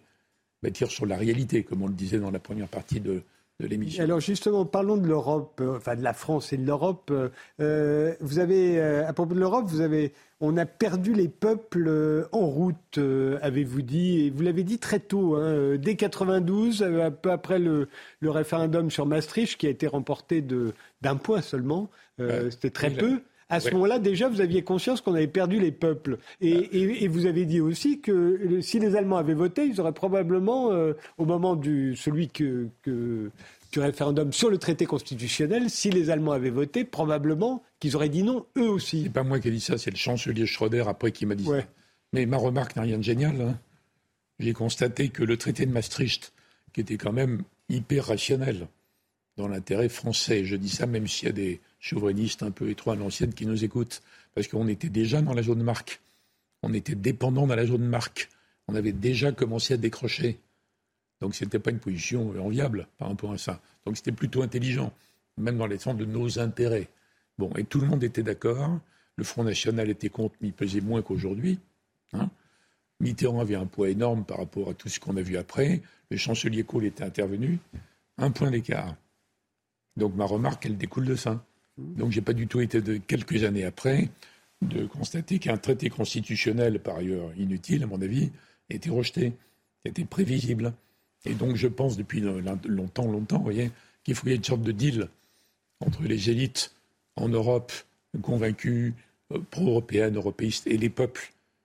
Et ça démarre par le fait que l'Europe n'a pas vocation à détruire ce que les peuples ont gardé comme souveraineté, mais qu'on est plus fort ensemble parce qu'on est plus fort ensemble qu'il faut continuer. Ce n'est pas parce qu'on est des, des États avec un passé chargé dont on a honte et qu'il faut s'en remettre à l'Europe. Non. Quand les élites parlent comme ça, elles n'ont plus d'électeurs après. Donc voilà où j'en suis. Alors, je ne sais pas si Joachim en est exactement On va lui poser la question parce qu'il est très européen, euh, Joachim oui, Bitterlich. Bah, Est-ce que vous vécu, euh, Genscher, Kohl, il a vécu toute la grande épopée. Est-ce que vous pensez pas euh, comme ça à l'époque on travaillait ensemble tous les jours, vous voyez Je tiens compte de ce que j'ai vu et ma réflexion depuis. Joachim Bitterlich, est-ce que vous êtes d'accord avec Hubert Védrine quand il dit que l'Europe a, perdu les peuples en route? Je pense qu'il a raison sur le fond. Et il faut revoir au fond nos objectifs, notre, entre guillemets, vision, vision de l'Europe, notre boussole pour le futur. Et pour moi, ça n'a pas de sens de continuer à rêver ce que j'appelle des États-Unis d'Europe, euh, copie conforme ou pas conforme des États-Unis. Euh, ce fédéralisme européen, pour moi, est dépassé. Ce qui, pour moi, beaucoup plus important aujourd'hui, c'est de trouver là une solution de, coopération entre Bruxelles et les États membres. Cette tolérance entre Bruxelles et les États membres. moi, je vous donne un exemple. Aujourd'hui, tout le monde vous dit ah il faut introduire le vote à la majorité qualifiée euh, dans tous les domaines, y compris l'énergie, y compris euh, la sécurité intérieure, la sécurité extérieure, la défense. C'est ce que dit l'Allemagne. Hein. les Allemands vous le disent, mais ils savent exactement que ce ne sera pas le cas. Ils, veulent, ils cherchent un débat à cet égard. Oui, Imaginez une seconde, est-ce que la France et l'Allemagne, est-ce que les deux sont-ils disposés de renoncer euh, à, cet égard en matière de sécurité, en matière d'énergie, en matière de défense? Non, à mon avis, non. C'est un faux débat pour moi. Il faut revoir ce débat de manière différente. Moi, j'ai redécouvert faisant mes recherches sur Hans-Dietrich Genscher, où j'ai appris le métier politique au départ, le, compromis ce que j'appelle le, fameux compromis euh, européen de l'époque, de les années 60, euh, lorsque nous avons cherché une solution pour surmonter le blocage par le général de Gaulle. Et pour moi, c'était une des procédures, un des modes de pensée et d'avancer les plus intelligentes qu'on a oubliées entre-temps. Il faut le revoir. Mais euh, pour moi, il, faut revoir notre mode de pensée et notre mode de travailler. Imaginez demain une Europe à, au lieu de 27 à 33 à 34. Imaginez, euh, il est clair qu'on ne pourra plus travailler comme on a travaillé dans le passé. Il faut euh, trouver des, modes de travail beaucoup plus efficaces. Faut avoir le courage à ce moment-là de trouver des, méthodes et des solutions alternatives, voire innovantes vis-à-vis du passé. Ça n'a pas de sens de rester dans nos modèles du passé. Ça n'a pas de sens. Hubert Védrine, euh, vous quand on vous lit, on voit que vous êtes sensible au fait que la, France est, incapable d'opérer les réformes euh, indispensables, dites-vous, euh, notamment pour sauver euh, ses systèmes sociaux, pour reprendre le contrôle de ses dépenses publiques. Tout ça que l'on attribue d'ailleurs à l'Europe. on l'a vu au moment des, manifestations contre les retraites, enfin contre la réforme des retraites. Euh, tout le monde a dit c'est la faute de l'Europe, c'est la faute de, l'Europe, c'est l'Europe qui veut cette réforme. Euh, est-ce que la, France s'en trouve fragilisée pour vous euh D'abord, je ne veux pas faire le malin, je ne suis pas spécialiste de tout. Hein. Hmm? Et je ne suis pas un spécialiste des questions sociales.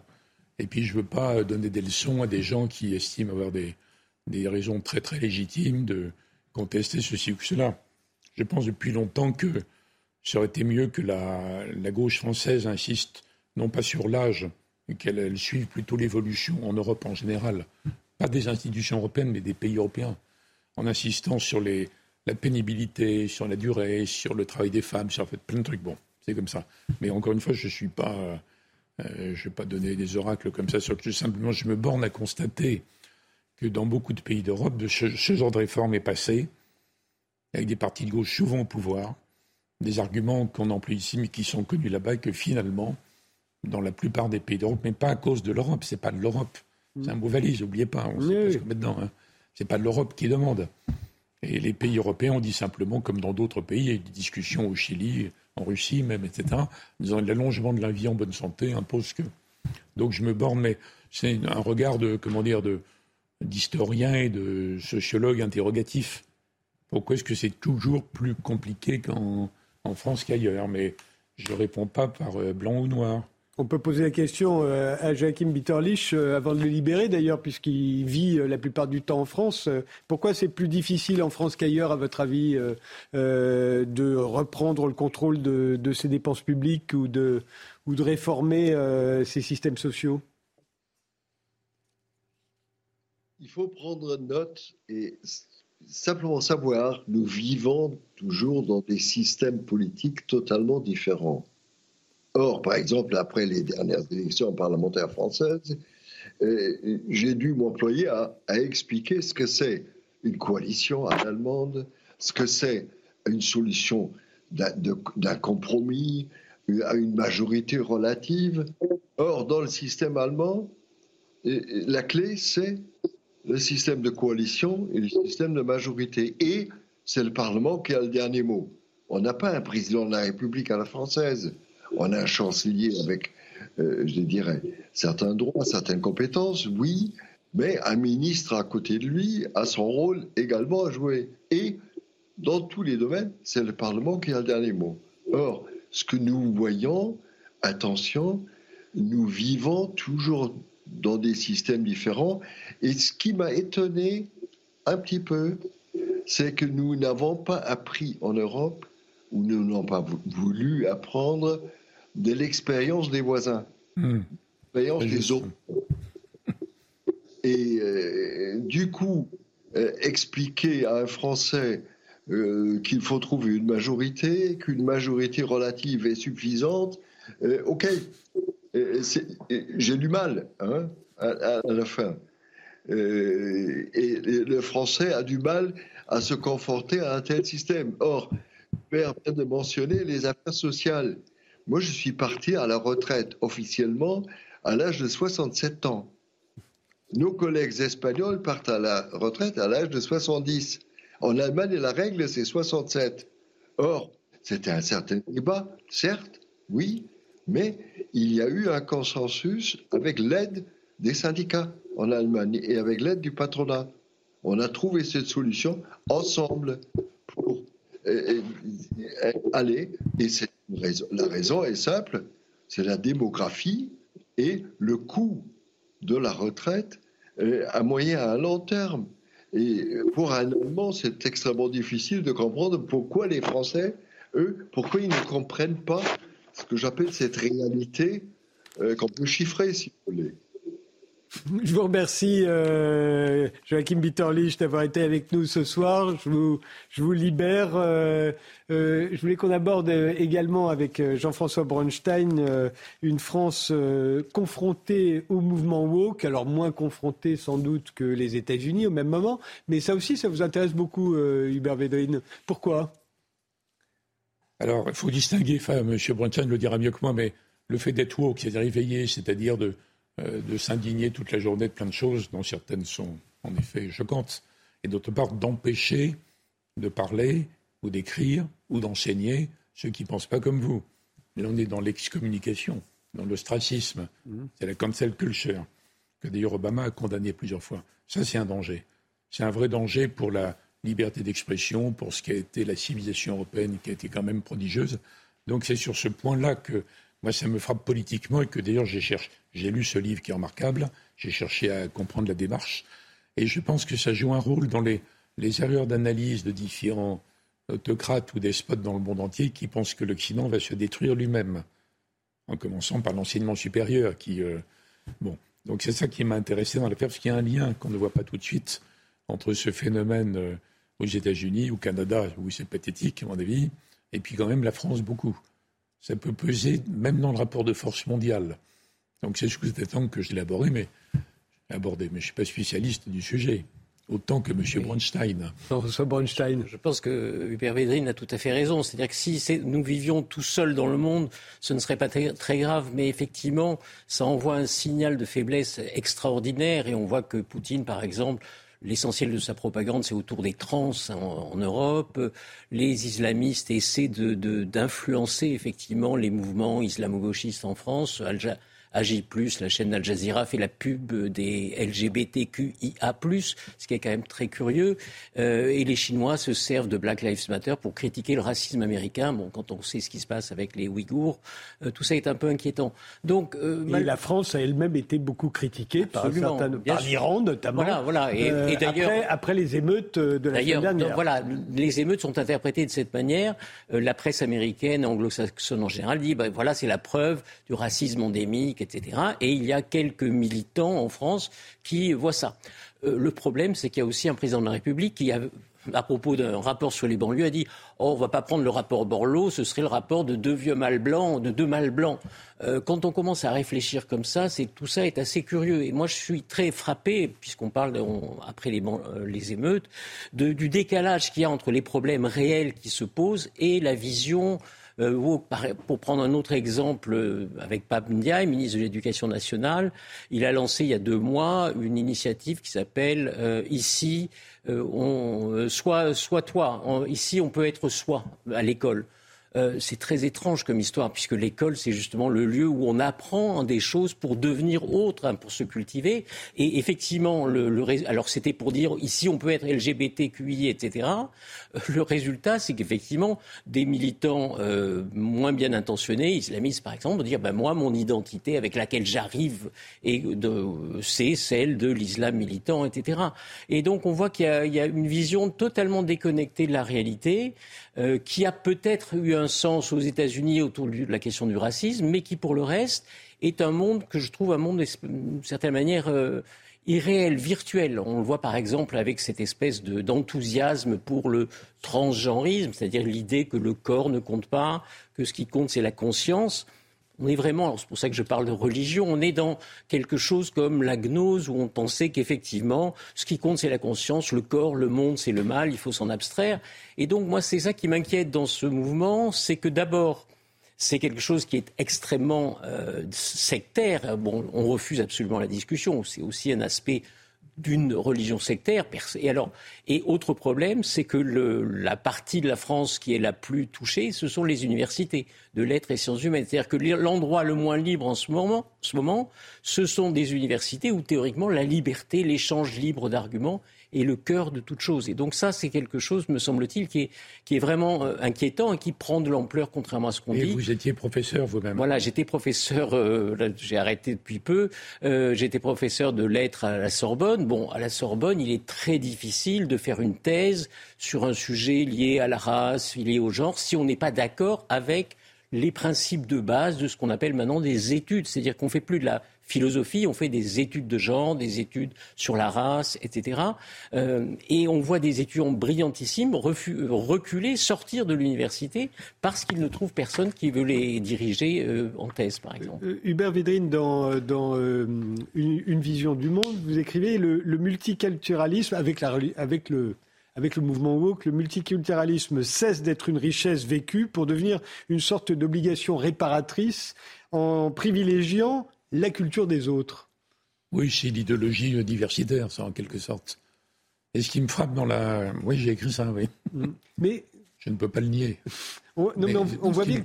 Ce qui me frappe, c'est comment chacun des courants, très bien décrit par M. Brunsen dans son ouvrage, qui part de revendications euh, qu'on peut entendre ou qui sont légitimes, etc., comment il s'est transformé au fil des années, notamment le passage américain, en une sorte de radicalisme fou. Donc il est devenu complètement euh, euh, comme sous la Révolution en France. Vous savez, il y a la Révolution du début, puis après il y a les enragés, en quelque sorte. Et comment on a importé les névroses américaines alors que c'est complètement différent. C'est vrai du mouvement féministe qui a ses lettres de noblesse, puis qui devient quelque chose de méconnaissable. C'est vrai du courant LGBT, etc. C'est vrai du courant africain, c'est vrai d'autres courants. Comment ça a pu se transformer à ce point Deuxièmement, pourquoi il y a aussi peu de résistance? Parce que ce que vient de dire M. Brunson, beaucoup de gens, disons progressistes mais gentils, qui ne veulent pas empêcher les autres de s'exprimer, ça doit être considéré comme effroyablement euh, excessif. Alors il y a énormément de gens dans ce pays qui ne sont pas du tout des gens qui écoutent CNews, donc on leur parle par-dessus, euh, qui considèrent qu'on ne peut pas s'opposer à toutes ces choses. Sinon, on devient une sorte de réac, une chose monstrueuse. Et alors qu'il devait y avoir des réactions dans le monde enseignant, dans les écoles, etc. Donc c'est ça la question. Comment on peut reprendre le contrôle et comment est-ce qu'on peut endiguer, canaliser et faire apparaître qu'il y a une résistance, euh, disons, intellectuellement de gauche à ce mouvement qui est dénoncé par une grande partie de la droite, bien sûr. Vous voyez? Oui, Donc ça dépasse le clivage, faut pas que ça... On dirait que l'antiracisme d'avant, ça consistait à dire que tout le monde était pareil et que l'antiracisme d'aujourd'hui, ça consiste à dire que tout le monde est, différent. C'est un Et qu'à ce titre, d'ailleurs, on peut reste dans sa différence. Oui. C'est tout à fait ça, parce qu'effectivement, l'antiracisme d'avant, c'était dire je ne prête pas attention à la couleur. Moi, ce que je disais toujours, c'est vous soyez, vous êtes noir, jaune ou blanc, je m'en moque. Vous êtes euh, un élève et puis voilà, un étudiant. Maintenant, il faut toujours qu'on tienne compte de la couleur, c'est-à-dire qu'il faut que chacun fasse attention. Si vous êtes noir, vous serez discriminé d'une autre manière, euh, positive, etc. les États-Unis font d'ailleurs marche arrière sur ce point en ce moment, euh, etc. Et donc, il y a vraiment l'idée qu'au fond, il y a des bons sentiments. La critique de, du racisme, ça devient un nouveau racisme, c'est-à-dire qu'effectivement, il faut être toujours obsédé par la race. Et les critiques, notamment aux États-Unis, les plus, les plus virulents là-dessus, ce sont souvent des intellectuels noirs qui ne supportent pas d'être considérés uniquement comme membres d'une communauté victimaire. Euh, et donc ça, fige la, la, société en communauté victimaire et communauté coupable. Et l'antiracisme d'aujourd'hui, c'est un nouveau racisme d'une certaine manière, où la, lutte contre les discriminations liées au genre, à la sexualité, etc., deviennent un enfermement dans des communautés L, G, B, T, etc., qui en plus euh, maintenant ont des relations extrêmement conflictuelles, puisque effectivement on efface euh, la femme. Euh, et donc il y a vraiment toute une. On part sur des, de très bons sentiments, on arrive à des choses étranges, et puis la, conséquence de tout ça, par ailleurs, dont on parle peu, mais qui moi me semble essentielle, c'est qu'il y a une critique très radicale de la science, de la connaissance occidentale, parce que la science est toujours faite d'un point de vue de blanc ou de noir à l'avenir. Il faudrait une science des dominés versus la science des dominants. Et on en arrive effectivement à critiquer l'ensemble des idéaux des Lumières. C'est-à-dire que ça se présente, et c'est ça qui est très frappant et, qui est très triste d'une certaine manière, des gens qui se présentent comme de gauche soutiennent une doctrine qui reprend les bases de la pensée contre-révolutionnaire anti-lumière, c'est-à-dire qu'ils sont hostiles à l'universalisme. Pour eux, l'homme, ça n'existe pas. Il n'y a que des blancs, des noirs, des jaunes, etc., etc. Pour eux, il n'y a pas d'individu parce qu'on est toujours membre d'une communauté. Ce que dit Bret Easton le grand écrivain américain, il dit ils veulent en finir avec l'individu. Et effectivement, ils le disent très explicitement. Et ils critiquent également euh, la notion de raison, la rationalité, c'est une histoire de blanc. Et donc, il y a effectivement une critique très radicale de la science. Alors c'est là que des, gens commencent à se réveiller, notamment dans les facs de sciences, de médecine ou autres, où ils se disent attention, c'est très grave. Euh, on a vu, il y a un exemple tout à fait hallucinant, je dirais, d'étudiants en médecine de l'université euh, du Minnesota qui prêtent serment non plus à Hippocrate, mais prêtent serment de combattre la binarité sexuelle, de combattre le, euh, le racisme euh, systémique et de, de, remplacer la science occidentale par des savoirs dominés. Euh, c'est quand même très inquiétant parce que ça va être des médecins. Donc on aimerait savoir où on va se faire soigner par la suite. Hubert Védrine, vous y croyez, vous, à l'universalisme? Je me suis posé la question tout à coup. Ah ben je, bien sûr, je pense qu'il y a des, une dimension universelle, des valeurs universelles, mais que on ne peut pas l'imposer par les procédés des siècles passés. Mm. C'est la question de l'ingérence, l'interventionnisme, l'évangélisation, etc. Mais si vous permettez, est-ce qu'on peut lui demander comment il voit la suite? Comment ça va tourner tout ça? Est-ce qu'à un moment donné, il y a une... vous parlez aux États-Unis d'un début de freinage? Oui, on, pourrait se, on, pourrait se, dire qu'effectivement, d'abord, on peut espérer qu'il y ait des, conflits entre les différentes communautés qui, qui soutiennent cela. Euh, on peut penser aussi que l'attaque contre la science va les arrêter. Mais moi, je pense que c'est quelque chose de très profond. Hein. Je pense que c'est pour ça que je parle de religion. C'est une croyance très forte. Hein. Et je pense que le fait qu'ils n'acceptent pas du tout de discuter, et, et, pour eux, ça a un sens. Ça remplace, c'est un sens de une religion euh, appauvrie, si vous voulez, une religion sans tout ce qu'il y a d'intéressant dans la religion, mais il y a effectivement une orthopraxie, il y a un sens à la vie, etc. Et moi, je pense que, en tout cas, ça va durer quelque temps. Et c'est très compliqué parce que euh, on voit des jeunes qui, effectivement, vont flotter comme ça entre des identités, vont, vont se ressentir coupables ou victimes pendant des années, c'est pas comme ça qu'on va construire une république euh, qui tienne la, route à peu près. C'est ça qui vous inquiète, c'est que ça nous divise, ça, peut éventuellement même nous dresser les uns contre les autres pour des raisons. C'est très, grave, oui. C'est déjà le cas. Ça s'ajoute à tout le reste. Mais quand les religions dominaient, elles combattaient les hérésies. Oui. Et au bout d'un moment, ça s'arrête oui, mais ça peut durer longtemps. Il y a quelques religions qui, ont duré longtemps. Moi, ça me fait un peu penser, alors, euh, mutatis mutandis, au début du christianisme, lorsque, effectivement, les païens, les derniers grecs, ont vu arriver ces gens et se sont dit, ils sont vraiment bizarres avec la, résurrection de la chair, etc., le, Christ. Euh, là, c'est des, des, croyances tellement absurdes, tellement lointaines, que je comprends qu'on puisse y adhérer parce que ça donne un côté euh, c'est une intelligence supérieure pour croire qu'effectivement le corps ne, compte pas du tout dans son identité sexuelle. Il faut, c'est une promesse euh, invraisemblable. C'est la gnose. Oui, c'est la gnose. là, vous allez un peu loin parce qu'au départ, c'est juste d'être éveillé, vigilant, vigilant à l'égard euh, du racisme, des, discriminations. Mais c'est ça qui est très étonnant, c'est que ça se renverse dans le contraire. C'est-à-dire que ça devient mm. exactement l'inverse.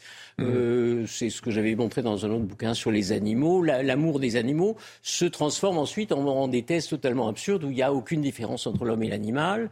Euh, là, l'antiracisme se transforme en une obsession de la race. C'est-à-dire que euh, les nouveaux antiracistes, les woke antiracistes, ce sont des gens qui ne considère tout qu'à travers la couleur de la peau. C'était bon là aussi je pourrais citer Pam Diaye qui dit à propos de l'histoire de l'opéra que l'histoire de l'opéra c'est l'histoire du mâle blanc dominant euh, l'Occident et qu'il faudrait qu'il y ait plus de, noirs, euh, faire des plus de diversité mélanique à l'opéra.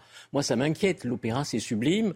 Euh, si on en réduit l'opéra à ça, euh, je pense qu'on est sur la mauvaise pente. Donc il y a une très grande cantatrice noire oui, euh, avant même. Qui, qui Kanawa, on, fait une pause, c'est le rappel des titres Isabelle Piboulot, et puis on va s'intéresser ensuite à, à l'écologisation. C'est un mot que vous avez beaucoup employé, Hubert Védrine. Paris, vous pourrez bientôt vous baigner dans la Seine. Trois sites ont été annoncés ce matin par Anne Hidalgo. Les rives de Grenelle, de Bercy et le Bras-Marie en face de l'île Saint-Louis. Accessibles dès 2025, ces lieux accueilleront des espaces de baignade aménagés et sécurisés. Selon la mairie de Paris, il s'agit d'une partie de l'héritage promis à l'issue des Jeux Olympiques de 2024. Avant de se rendre au sommet de l'OTAN à Vilnius, Joe Biden a atterri au Royaume-Uni. Il rencontrera le roi Charles III demain et le Premier ministre Rishi Sunak. Mardi et mercredi, le démocrate espère réussir à convaincre la Turquie d'accepter la candidature de la Suède à l'OTAN. Le président américain conclura son voyage par une visite en Finlande, dernier pays à avoir intégré l'Alliance atlantique. Et puis des nouvelles rassurantes de Sergio Rico sur son compte Instagram. Le gardien du PSG s'est dit très chanceux d'être en vie après avoir été plongé dans le coma. Plus d'un mois après son grave accident de cheval, l'état de santé du joueur de 29 ans s'améliore. L'Espagnol poursuit sa convalescence à l'hôpital de Séville. Hubert Védrine, vous parlez depuis longtemps euh, d'écologisation, c'est même le titre d'un chapitre important de votre livre euh, Une vision du monde, euh, et les Français sont de plus en plus conscients du réchauffement climatique. On, va donc terminer cette émission avec quelqu'un qui nous a alerté dès, dès 1987 avec Claude Lorius à l'époque. C'est Jean Jouzel, qui est paléoclimatologue, ex-vice-président du GIEC, que j'aperçois dans la lucarne de mon écran de contrôle. Bonsoir Jean Jouzel. Le, mois de juin 2023 a été le plus chaud jamais enregistré sur Terre. Et mardi dernier, le 4 juillet, était la journée la plus chaude, tout mois confondu. La température moyenne de l'air à la surface de la planète a été mesurée à 17,18 degrés Celsius, soit un degré de plus qu'il y a 25 ans à la même période. Quelle conclusion vous en tirez, vous, personnellement? Bon, d'abord, bonsoir euh, Frédéric Tadei, bonsoir euh, Hubert Védrine. Je suis très heureux d'échanger euh, avec vous ce soir. Disons que pour beaucoup de personnes, cette annonce de, record successif apparaît comme une surprise, mais ce n'est pas le cas. effectivement, c'est ce dont, ce à quoi nous attendons depuis une trentaine d'années, depuis les premiers rapports du GIEC, disons, ce réchauffement climatique que nous envisageons, que nous avons envisagé collectivement, est, là, désormais, de façon très perceptible, avec déjà des conséquences, euh, disons, assez négatives dans certains endroits. Mais il ne faut pas être trop surpris de ce qui nous arrive. C'est-à-dire que dans un contexte de réchauffement global, nous sommes sur une trajectoire de 2 à 3 dixièmes de degré par décennie. Alors, ce pas une année après l'autre, mais c'est vraiment une décennie après l'autre, eh bien, c'est tout à fait logique que les records soient euh, régulièrement battus. Alors, pas tous les records, ça peut être un mois de juin, l'année prochaine, ça pourrait être un mois de juillet, ça peut être une, une journée la plus chaude, on voit bien, mais vraiment, c'est dans l'ordre des choses euh, que les records soient battus de façon assez régulière et ce sera le cas au cours des prochaines décennies parce que ce réchauffement climatique va se poursuivre encore euh, quelques décennies et malheureusement si nous n'en prenons pas la mesure euh, bien au-delà de 2050. Hubert Védrine, vous parlez de compte à rebours, hein, vous, constamment. Oui, d'abord, moi j'étais sensible à ces questions depuis toujours par la nature, la montagne, l'alpinisme. Mais c'est à l'époque de l'Élysée de Mitterrand où j'entendais les, les grands scientifiques mondiaux qui venaient et qui étaient tous écologistes. Aucun dans un parti écologique, parce que c'est autre chose en réalité, mais tous écologistes. Et je pense qu'il y a en effet beaucoup instruit par d'immenses personnalités comme M. Jouzel et d'autres, qui est une course de vitesse. Course de vitesse entre la dégradation des conditions de vie sur la planète, il y a le climat, mais il y a tout le reste, l'université, et ce que j'appelle moi l'écologisation. Alors pourquoi j'emploie ce terme? C'est parce que quand vous dites écologie, c'est un terme statique. Vous avez les, les bons et les méchants, les pour et les contre. L'écologie, c'est un processus. Comme on disait il y a un siècle et demi, industrialisation. Donc on a commencé, pas assez, pas assez vite, mais on a commencé dans plein de domaines à écologiser euh, l'industrie, les transports, euh, les voitures, l'agriculture, etc. Le bâtiment? Même tout, tout, absolument tout. Mais le, rythme n'est pas le même selon les cas. Et donc, est-ce qu'on en fait assez? Certainement pas quand on voit la dégradation. Est-ce qu'il y a moyen de faire plus? Et là, il y, a, euh, évidemment le risque que les opinions paniquent, mais elles ne paniquent pas au bon endroit, parce que l'indice de déclenchement de la panique n'est pas le même en Chine ou chez nous. La résistance à la panique est très faible dans les démocraties qui risquent d'avoir de moins en moins de leaders et de plus en plus de followers. Et ça ne nous donne pas les solutions. Donc on a besoin de, à la fois d'invention, on a besoin de millions de chercheurs, d'inventeurs, etc. Et que après les politiques qui n'ont pas les solutions, mais organisent le meilleur rythme possible pour faire de ça. Voilà la raison du mot écologisation. Mais ça n'existerait pas s'il n'y avait pas eu ces, ces lanceurs d'alerte depuis des décennies. Donc moi, j'aimerais bien qu'on lui demande comment, euh, comment il voit la suite. Et est-ce qu'on a une chance à un moment donné, à coup d'invention, à coup de récupération du CO2 Oui, on en rêve tous. Hein, discipline. La, récupération du CO2 dans l'atmosphère, c'est le plan B de tous ceux qui... Non, c'est pas un plan B dans mon esprit.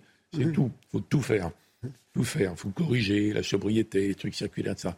Mais est-ce que, comment M. Jouzel, est-ce qu'il prend au sérieux ou pas la dimension scientifique de, la, de cette affaire?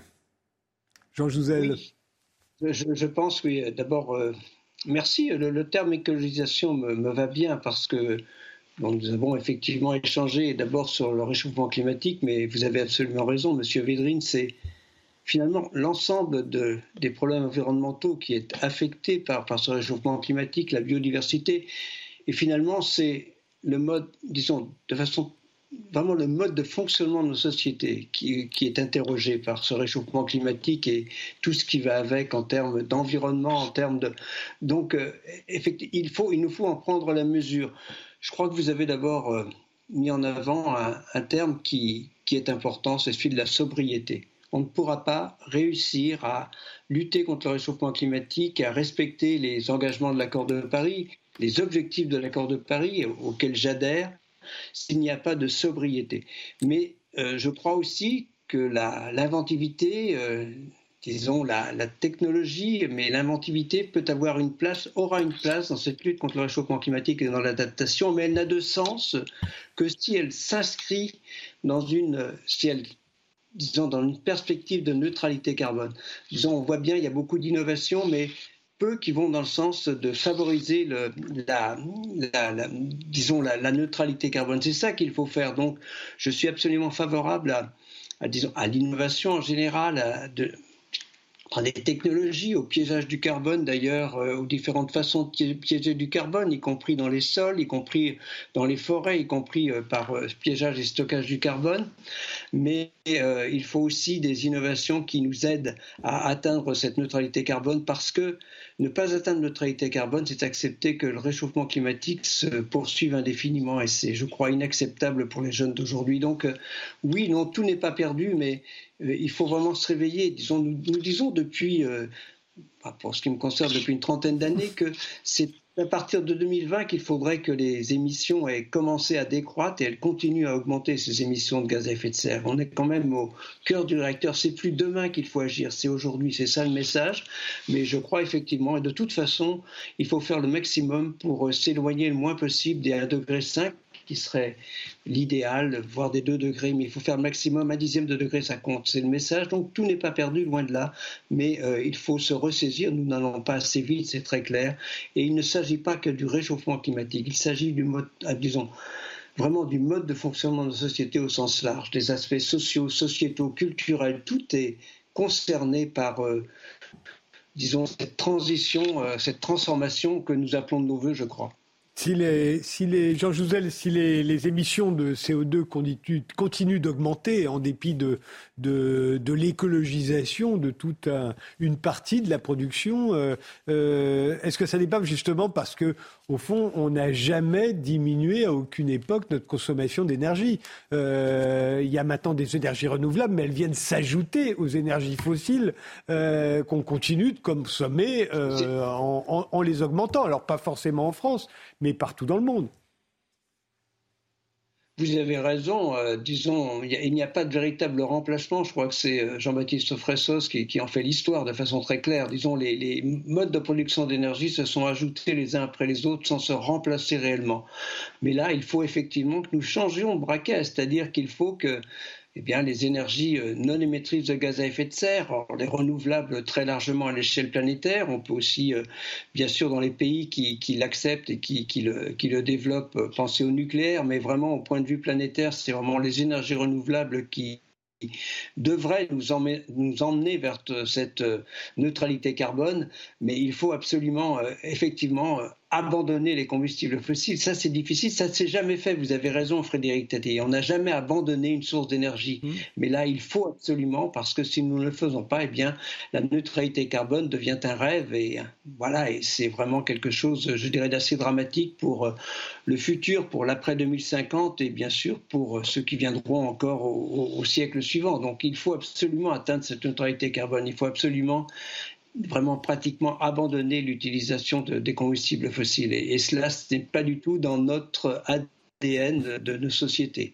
Il y a toujours eu un ajout successif de, de différents, de différents modes de production d'énergie. Hubert Védrine, euh, vous, vous êtes, euh, pour vous, la solution n'est pas dans les injonctions idéologiques, ni dans les interdictions inapplicables, dites-vous. Hein.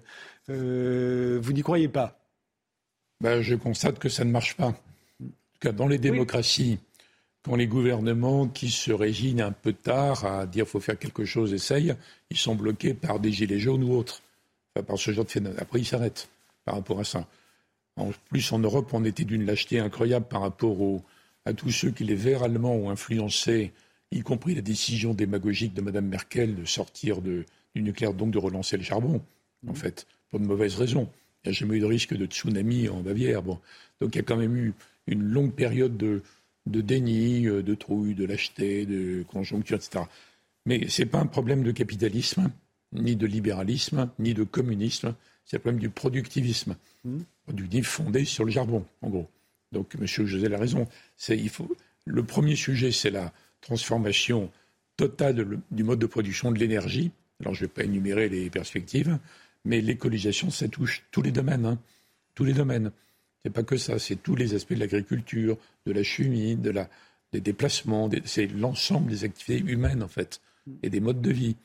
Alors, il me semble que euh, euh, est sur une ligne formidable parce qu'il est, il dit la vérité, il est très alarmiste, mais pas totalement catastrophiste. Et il dit il faut quand même agir. Donc c'est ça, il faut rassembler toutes les forces. Mais comme la prise de conscience est assez élevée maintenant, notamment en Europe, alors qu'on n'est pas tellement la source du sujet, en réalité, le vrai problème, c'est on l'a été, pardonnez-moi, mais euh, c'est nous qui avons envoyé du gaz, euh, du CO2 dans l'atmosphère il y a 30 oui. ans. Celui non, qui est dans l'atmosphère, c'est celui qu'on a envoyé il y a 30 ans. Non, non, il y a deux siècles. Oui, même plus. C'est la révolution industrielle. Non, et nous, les Français, il faut toujours rappeler qu'à cause du nucléaire, où les économistes oui. se sont trompés pendant des décennies, à cause du nucléaire, on est le pays développé qui, dans le monde, émet le moins de CO2 par tête d'habitant. On a même dit que si tous les pays développés avaient fait le même choix que la France en 73, à l'époque où on l'a fait, il n'y aurait peut-être pas de réchauffement climatique. Si, il y aurait un réchauffement, mais il serait moins fort euh, par rapport à ça. Donc la vraie question, à ajouter à notre échange rapide, c'est qu'est-ce qui fera bouger l'Inde, la Chine, l'Afrique, l'Indonésie, etc. Je pensais que c'est très important de tenter euh, une redéfinition des financements internationaux pour aider à cette transition. Même si aujourd'hui, L'Afrique, elle pèse pour rien dans le CO2. La Chine, énormément. L'Inde, beaucoup. Mais est-ce que ce qui ne freine la, pas La prise de conscience en Europe ne suffit pas, vous voyez On voit bien qu'aujourd'hui, en Europe, on a tous pris conscience. D'ailleurs, on a chaud, donc on, on, a pris conscience. Mais en même temps, on ne veut pas non plus qu'il y ait des millions de gens au chômage demain. Et je pense que les Chinois et les Africains, c'est la même chose. Euh, Alors, il y a des domaines où ça peut aller très vite. Regardez la voiture électrique. Évidemment, on s'est mis un peu dans la main des Chinois en faisant la voiture électrique. En termes de changement de moteur, c'est incroyablement rapide. Alors que l'agriculture, vous n'allez pas mettre en chômage des centaines de millions de gens dans le monde qui vivent en abattant des arbres, qui sont remplacés par des cultures pour le bétail, on mange trop de viande, nanana. Donc vous êtes obligé là de faire un... Dans l'écologisation, il y a un calendrier pour chaque domaine. Vous êtes obligé d'un un peu plus long parce que ce sont des êtres humains. Mmh. On peut leur dire c'est pas une carrière d'avenir, il faut que les enfants fassent autre chose. Mais on ne peut pas les, les taper comme ça. C'est pas en faisant du terrorisme écologique et en attaquant des boucheries qu'on va régler le problème. Donc il faut aller euh, très très vite, être très convaincant. Il faut des gouvernements, notamment dans les, les, pays non autoritaires, on va dire, des gouvernements qui soient très pédagogues, très convaincants et qui donnent des, solutions. Si, si, vous dites aux gens, par exemple, vous ne pouvez plus prendre votre voiture pourrie là, pour aller faire des formalités à la sous-préfecture, il y a plein de régions de France où les gens se mettent en révolte. Mmh. Il faut qu'ils aient une solution. Donc il faut dégager des solutions le plus vite possible. Voilà, arrêter de faire cet acte qui est anti-écologique. On a d'ailleurs euh, beaucoup progressé. Regardez le, tri des déchets, par exemple. Il y a encore 25 ans, personne ne le faisait. Ils ont trouvé ça insupportable, la liberté, etc. etc. Tout le monde, à peu près tout le monde le fait maintenant. Donc il y a des tas de petits signes qui montrent que les populations, parce qu'elles ont la trouille et que leurs enfants les engueulent, sont prêtes à bouger si on leur donne une option. Alors ce que je dis en une phrase euh, incroyablement simpliste, malheureusement, il faut l'éclater en mille réponses, mille cheminements, mille calendriers, éclairés par ce que disent les gens comme Jouzel. Si on ne le fait pas, c'est de plus en plus catastrophique. C'est pas infaisable. Hein. Regardez les Chinois. Moi, j'ai connu les Chinois dans des conférences à la fin de Mitterrand qui disaient ça ne nous concerne pas de façon, c'est imprévisible. Pardon, c'est impossible de le prouver. Les statistiques globales ne veulent rien dire. Bon. Alors, quelques années après, ils disent c'est peut-être vrai, mais c'est surtout le soleil qui bouge. Après, ils disent c'est peut-être vrai, mais c'est pas de notre faute. Après, ils disent c'est vrai, mais c'est à vous de payer. Après, ils disent euh, bon, on va quand même relancer le nucléaire chez nous. Bon, voyez. Alors, à l'échelle humaine, c'est euh, en 30 ans, c'est très rapide. À l'échelle de l'aggravation climatique, c'est pas rapide, pas assez. Mais encore une fois, on va pas trouver une, une solution ce qu'on vous le sent chez nous, entre nous. Le fait d'empoisonner les habitants des centres-villes en Europe, ça ne change absolument rien. Rien en termes de CO2. Hmm. Ce qu'il faut faire bouger, c'est les, les, Indiens, etc. Je ne vais pas reprendre ma liste, mais il faut trouver des, qu'ils aient des solutions. Un dernier mot, Jean Jouzel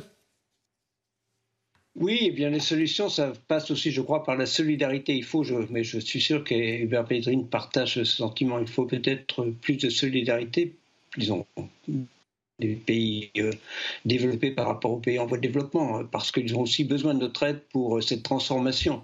Il faut aussi comprendre que, mais c'est vrai pour la Chine, c'est vrai pour l'Inde, c'est vrai pour l'Afrique, eh bien, ils sont au premier loge aussi des conséquences du réchauffement climatique. Hein. Disons ce sont des pays euh, généralement très vulnérables euh, voilà, et peut-être que cette vulnérabilité peut les aider, à, prendre conscience de la nécessité d'aller de l'avant, qu'ils aillent de l'avant, qu'ils participent à la lutte contre le réchauffement climatique.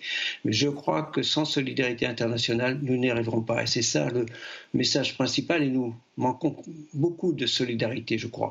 Hein, disons, on a bien vu la disons, le fait, par exemple, de, disons, de ne pas tenir notre engagement de verser ces 100 milliards de dollars vis-à-vis des pays développés en voie de développement euh, chaque année à partir de 2021, on n'est pas capable de le faire à une époque où, euh, eh bien, on a sur une, on a disons, mis sur la table 4 000 milliards euh, euh, de dollars ou 5 000 milliards de dollars pour faire face à la pandémie, ce qui était tout à fait logique. Mais on voit bien que ce manque de solidarité pour euh, aider les pays en voie de développement, alors que nous l'avons promis, eh n'aide pas à la résolution du problème climatique. Merci Jean Jouzel. Je vous remercie aussi Hubert Védrine d'avoir passé toute cette émission avec nous. Merci à Jean-François Bornstein. Merci à ceux qui étaient là avant. Merci de nous avoir suivis. Je vous souhaite une très bonne nuit. C'était la dernière émission de la saison. On se retrouve à la rentrée. Je vous souhaite un très bel été.